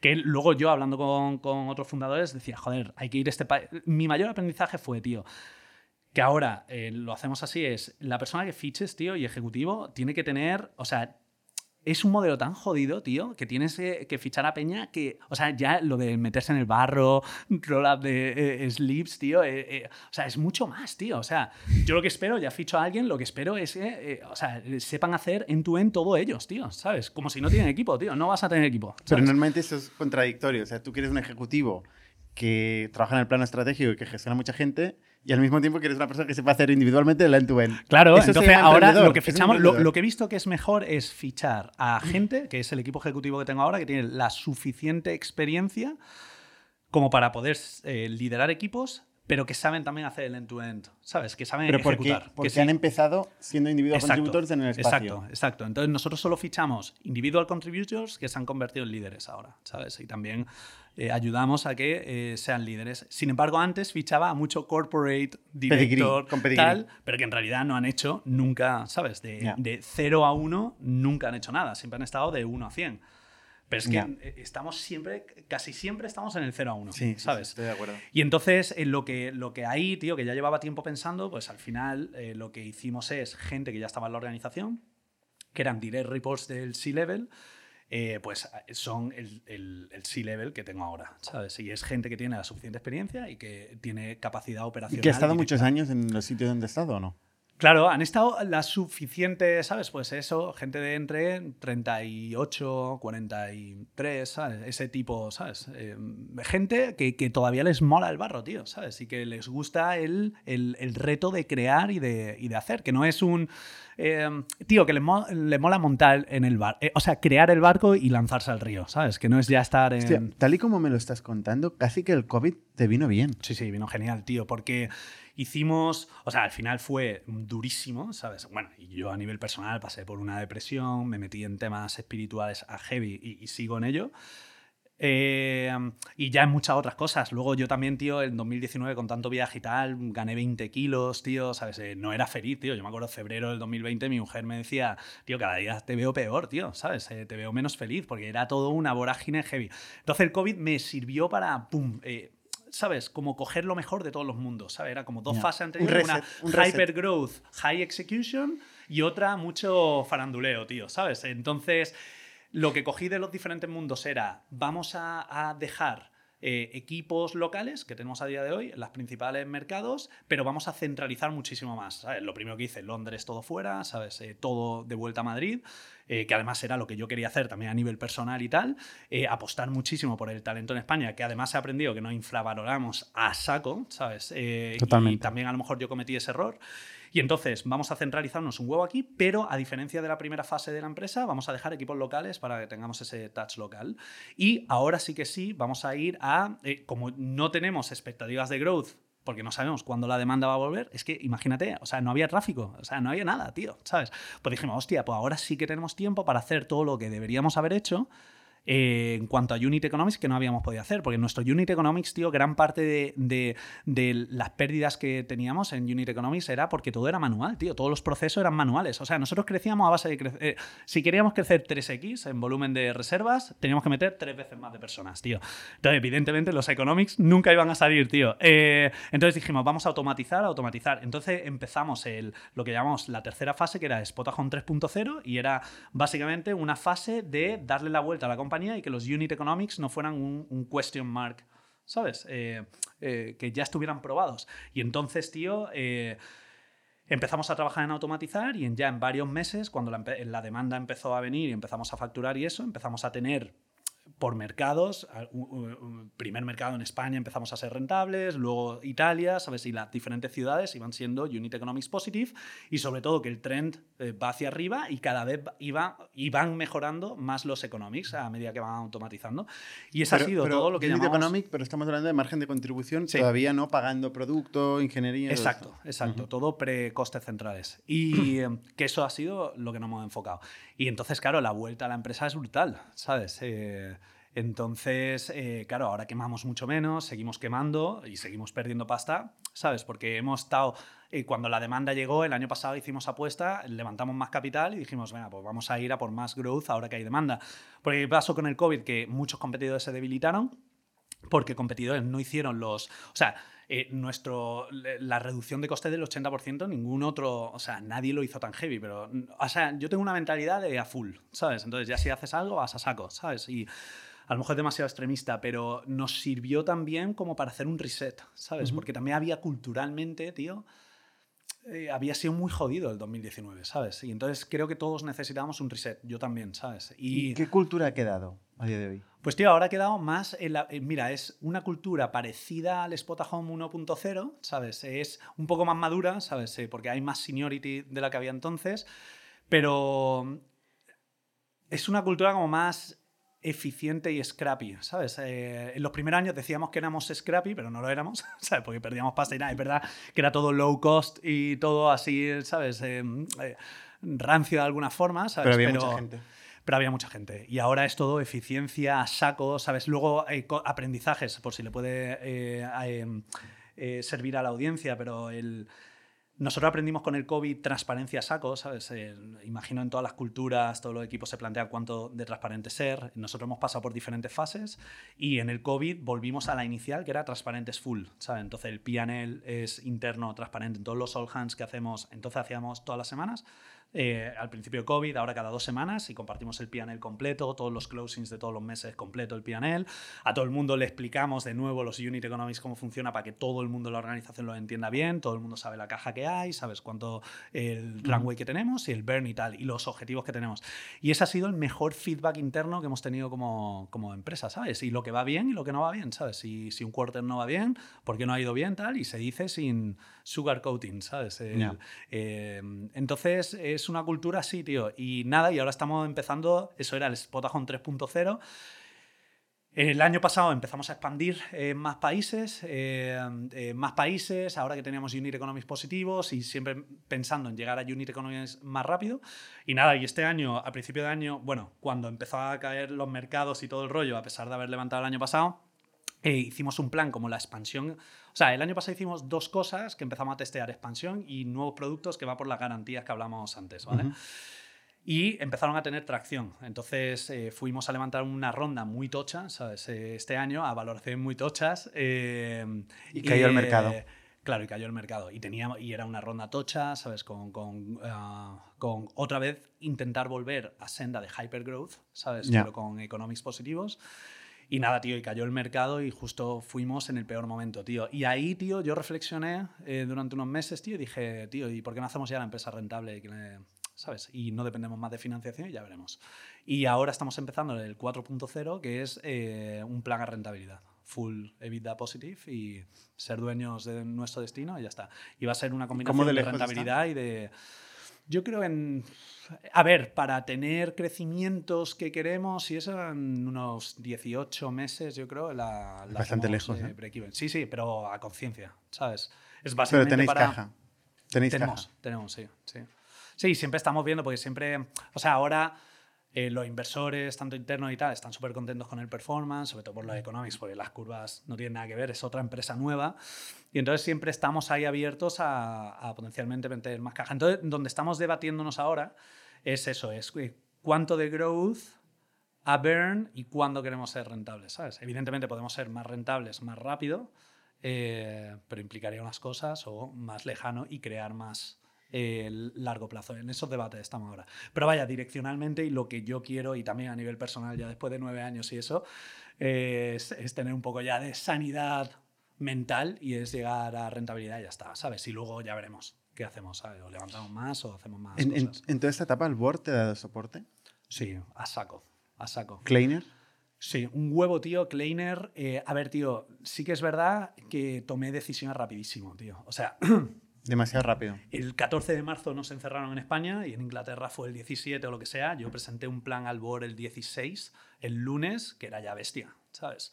Y claro, el board, tío, vio que, que iba muy determinado, tío, ¿sabes? Que iba full, ¿sabes? Que, que, o sea, y era un plan que lo tenía muy claro, tío, ¿sabes? De por qué lo tenía que hacer y, ¿sabes? Fue como un wake-up call de, alguna forma, tío. Mm. Y claro, Kleiner sobre. Eh, bueno, Kleiner, tío, bueno, y dicho en el board, eh, pues dicen que yo tomé decisiones mucho más rápidas que otras startups, tío, que han tenido que chapar, tío, ¿sabes? O que luego tuvieron que hacer cosas mucho más duras, tío. Yo sabía que lo que íbamos a hacer era durísimo, pero era o lo hacías ya o, o es que te ibas al carajo, tío. Es que no había. Y ya, tío, dicen que cuando dudas, tío, la decisión está tomada, tío, ¿sabes? Y hay veces que lo ves más claro, ¿no? ¿Y gente de la primera etapa de Hypergrowth? ¿Hay gente que, que esté hoy? Sí, sí, sí. ¿En, posiciones importantes? Sí, joder, en ingeniería y en producto eh, tenemos, nuestra directora de producto lleva con nosotros desde 2015. Empezamos en 2014. Y nuestros core engineers eh, llevan también desde 2015. Sí. ¿Y de los cuatro fundadores, quién queda en el equipo? Queda Hugo en ingeniería, que es, eh, está dentro de uno de los equipos y lleva ahí desde el principio. ¿Y los otros tres no? Los otros dos no. O sea, estamos Hugo y yo y Bruno y Brian. Ay, bueno, perdona. Sí, sí, sí. ¿Vendieron o siguen siendo siguen en el cap table? Vendieron parte, sí, pero están en el cap table, sí. Porque las, el split que tenéis entre los cuatro era tú eres el líder. Sí, yo tenía más. ¿Y tenías un poco más? Sí, iba por roles también. También yo, yo tenía claro desde el principio, también por si sirve, era el rollo, mira, nosotros por ejemplo nunca decíamos que era, eh, éramos fundadores, internamente era, no se podía decir estos son los founders y tal, eran roles, tío, ¿sabes? Y a mí, yo soy CEO también, y yo ofrecí a fundadores si querían ser CEO. ¿sabes? Dije, CEO significa todas estas responsabilidades. Si lo queréis alguno, eh, esto al principio. No, no, no. Vale, pues cada uno tiene su rol, tío. Entonces cada uno reportáis a mí. Y yo al final tengo un deber con accionistas, tío, que es el ser el CEO de la empresa. A mí me da igual lo de fundador o no, ¿sabes? Ya. Ya, ya. ¿Y eso que dices a nivel personal, que has pasado una etapa sí. complicada?